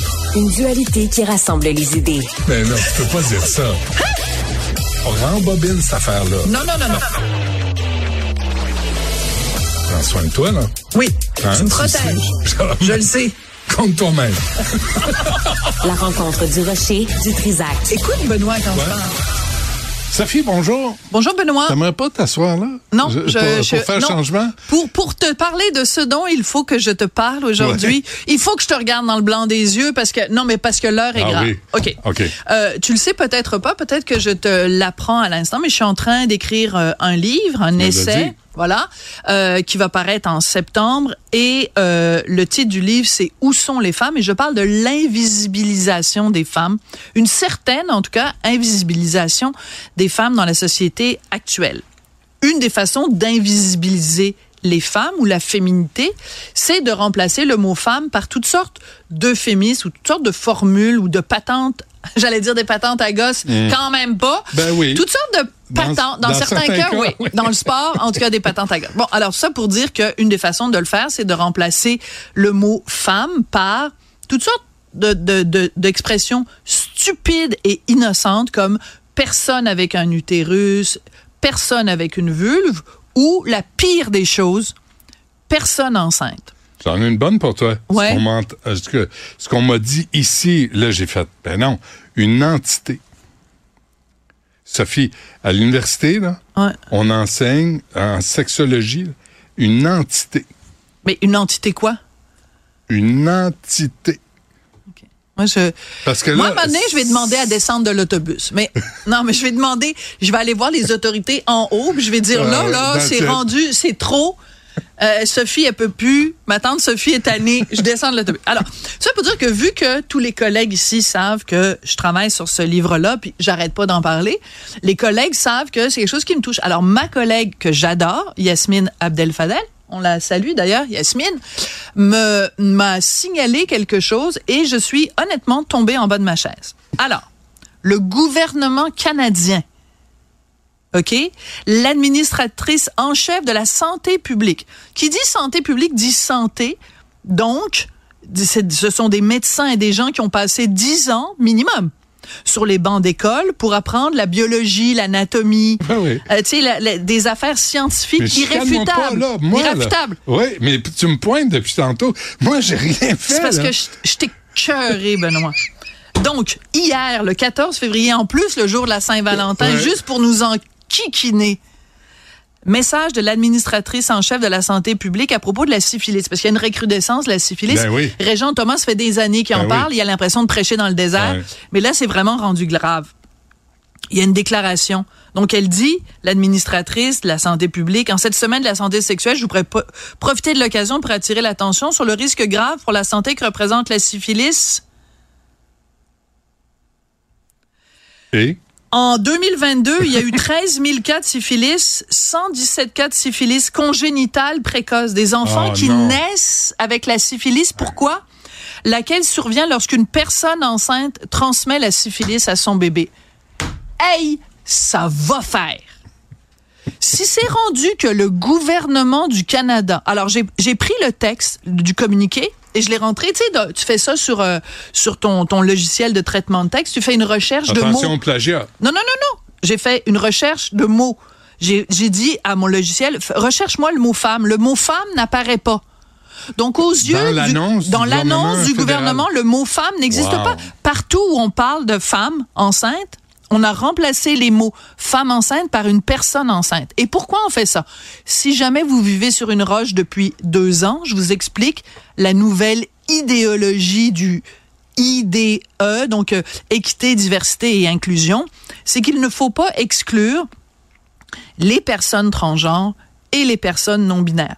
Donc, pour pas faire de pépène à quelqu'un qui est non binaire et qui porte un enfant, donc une femme enceinte mais qui refuse de se faire appeler femme parce qu'elle est non binaire, ou par exemple par une femme enceinte mais qui maintenant parce qu'elle a suivi des traitements etc s'identifie comme un homme donc se présente comme un homme enceint au nom de ces deux minorités là qui représentent à peu près 0,0000001% de la population, le gouvernement du Canada arrête d'utiliser le- le- le- les deux mots ensemble, femme enceinte. Moi, je dis à cette administration-là, honte à vous. Parce que vous, en refusant d'utiliser le mot femme, je m'excuse, mais même, même si on est en 2024, même si on veut être bien exclusif, il y a une réalité biologique. Il n'y a que des femmes qui peuvent tomber enceintes. Pas toutes les femmes qui peuvent tomber enceintes. Mais pour tomber enceinte, il faut que tu sois une femme. Viens pas me dire que quelqu'un de non-binaire peut tomber enceinte. La personne qui est non-binaire, qui tombe enceinte, c'est une femme, même si elle reconnaît pas l'existence du mot femme. Le gouvernement est pas obligé de rentrer dans les lubies des uns et des autres, là. Que font les talibans pour contrôler les femmes? Ils les cachent. Les cachent. Ils les invisibilisent. Ils les font disparaître. Exactement. Le gouvernement Trudeau est devenu un gouvernement taliban.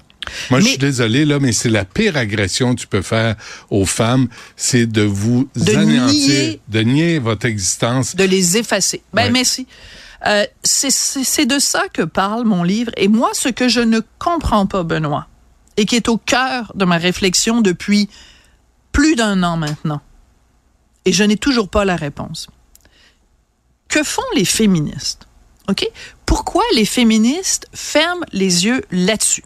Je t'explique rapidement. Comme tu veux dire les personnes féministes. Les, les personnistes? Ben oui, parce qu'à partir du moment où tu n'utilises plus le mot femme, ben non, le, mot féministe n'a plus de sens parce qu'à ce moment-là, deviennent parce que des des des, personnistes. Des, personnistes. Alors moi, ce que je comprends vont militer pour les droits de la personne. Ce que je comprends pas de la part des personnistes et des néo-personnistes en particulier, c'est que nos mères, nos grands-mères, nos arrière-grands-mères se mm. sont battus justement pour qu'on soit plus visible, mm. pour qu'on soit visible en politique, en sciences, en sport, qu'on soit visible sur la place publique, que les femmes ne soient pas dans les familles, que les femmes ne soient pas restreintes à l'enceinte domestique, que les femmes passent du domestique au domaine public. Mm. C'est un combat qu'on mène, certaines diraient depuis 4000 ans, mais mettons au moins depuis mettons les suffragettes, etc., etc. Donc, elles se seraient battues pour ça les femmes qui nous ont précédés. Le droit de travailler, le droit de s'affirmer, le droit d'étudier. Pour en arriver à personne enceinte. Mais vous vous foutez de ma gueule ou quoi? vous vous foutez de ma gueule. Et je trouve que de la part d'un gouvernement qui est supposément féministe, hein, il n'arrête pas Justin Tintin de se péter les bretelles en disant, mm. moi je suis un féministe, je suis un féministe, je suis un féministe. Mais si tu es un féministe, il faut que tu établisses un mot d'ordre à tous tes ministères et tu leur dises enough is enough. Les femmes existent. Enough is enough. Ben oui, ben oui. Les, les femmes existent et ce n'est pas rendre service à la cause des femmes que de nier leur présence sur la place publique quand c'est rendu même que dans le vocabulaire, on, on, on dépersonnalise la grossesse et l'accouchement qui est quand même un des, un des, un des, une des caractéristiques centrales de, de, de, l'anatomie de, la, non mais de l'anatomie de la ben femme. Ben oui, on va arrêter. qui, qui, qui veux-tu entendre sur cette question-là? Parce que là on parle, il y a des femmes au Sénat, il y a des femmes dans les partis d'opposition, il y a des femmes dans les hautes sphères euh, de, de, la mais business. Je veux toutes les entendre. Mais t'as mais une, femme à la mairie mais, de Montréal. Mais on est rendu Benoît que les femmes signent leur courriel en écrivant entre parenthèses, euh, je sais pas, Mylène Tremblay, Mylène Duguay entre parenthèse, elle, she, her.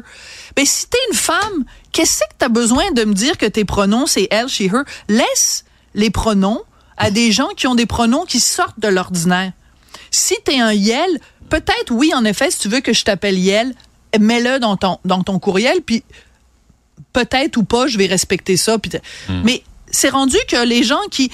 Que tu sois marginal, puis que tu demandes à ce qu'on reconnaisse ta marginalité, c'est une chose, mais que les gens qui font partie de la majorité s'identifient comme ça, je veux dire, c'est, c'est quoi le, le, alors, alors les gens qui envoient des courriels marqués elle, she, her, c'est exactement les mêmes personnes qui trouvent aucun problème à ce qu'on dise personne enceinte au lieu de dire femme enceinte. Hum, hum, hum. C'est ça, ça, ça, ça, ça m'insupporte parce que je trouve que c'est euh, une insulte aux femmes qui se sont battues avant nous. Il n'y a pas un conseil du statut de la personne euh, au Québec? De l'entité. De l'entité? Le conseil du statut. On peut même pas dire l'entité féminine. C'est rendu fou, là. Non, mais c'est assez rigolo que tu me parles de ça parce que le Conseil du statut de la femme, donc il y a la Gazette des femmes, hein, c'est un espèce de magazine et tout ça. Et ils ont publié récemment, faudrait que je te le retrouve, mais j'aurai pas le temps dans le temps qui nous reste. Euh, ils ont publié un texte d'une jeune femme sur c'est quoi être femme en 2024. Ouais. Puis la jeune femme, elle commence en disant, ben moi, euh, c'est plus vraiment clair ce que c'est être une femme en 2024 parce que moi j'ai des amis qui s'identifient comme femmes mais j'ai des amis qui ont euh, qui sont pas nés femmes mais qui s'identifient comme femmes puis c'est comme tout ça est autrement dit la féminité être femme c'est quelque chose de totalement subjectif. C'est une construction sociale. C'est comme euh, tu, tu peux être une femme le mardi puis être une femme le mercredi. Alors comment veux-tu combattre pour les droits des femmes si on n'est même plus d'accord sur la définition de ce qu'est une femme? J'ai mon esti de voyage. Pense, pensais-tu, toi, il y a 40 ans, là? Non. Qu'on aurait ce genre de conversation-là aujourd'hui? Ben, en fait, si tu me l'avais dit il y a 40 ans, je t'aurais dit, on doit, ma génération et, et, et la, et la suivante, on doit redoubler de vigilance pour que nos droits chèrement acquis ne nous soient pas retirés avec notre consentement. Ben Parce que ça, là, ça s'appelle la servitude volontaire. Mm. Ça veut dire que les femmes ferment les yeux, sont complaisantes devant leur propre invisibilisation. Et ça, au Scrabble, ça vaut cher. Ça vaut cher. Merci, Sophie? Ça me fait plaisir. Sophie E. Sophie E. Oh, Rendu là. Je suis un peu découragé, je pense à mes filles, là. Puis euh, je suis un peu découragé. À tes entités? à mes entités qui sont pas des garçons. Ben, parce que tu te, te rappelles-tu, il y a euh, un magazine scientifique, non, c'était l'université John Hopkins, ils avaient publié un lexique, un glossaire de termes reliés à- aux personnes LGBT, et la définition de euh, un homme gay, c'était un homme qui aime les hommes, et la définition de lesbienne, c'était un non-homme qui aime des non-hommes. Tu te rappelles pas de ce scandale-là? Mais tu le liras, c'est dans mon livre. Ouais, Ouais. OK. À venir cet automne, on en fera la publicité de façon euh, agressive. Euh, merci, euh, Sophie. Ben non, merci à tout le agressive. monde. Oui, agressive. À chaque jour, je vais revenir là-dessus. Oubliez pas, votre devoir social, votre devoir de citoyen, c'est d'acheter le livre de Sophie Durocher sur L'invisibilisation. Il y a combien de i là-dedans? des ce qu'on appelait à l'époque, à une autre époque, les femmes. Euh, parlant de femmes six. Je veux choquer personne. Yasmine Abdel Fadel s'en vient à l'instant. À demain.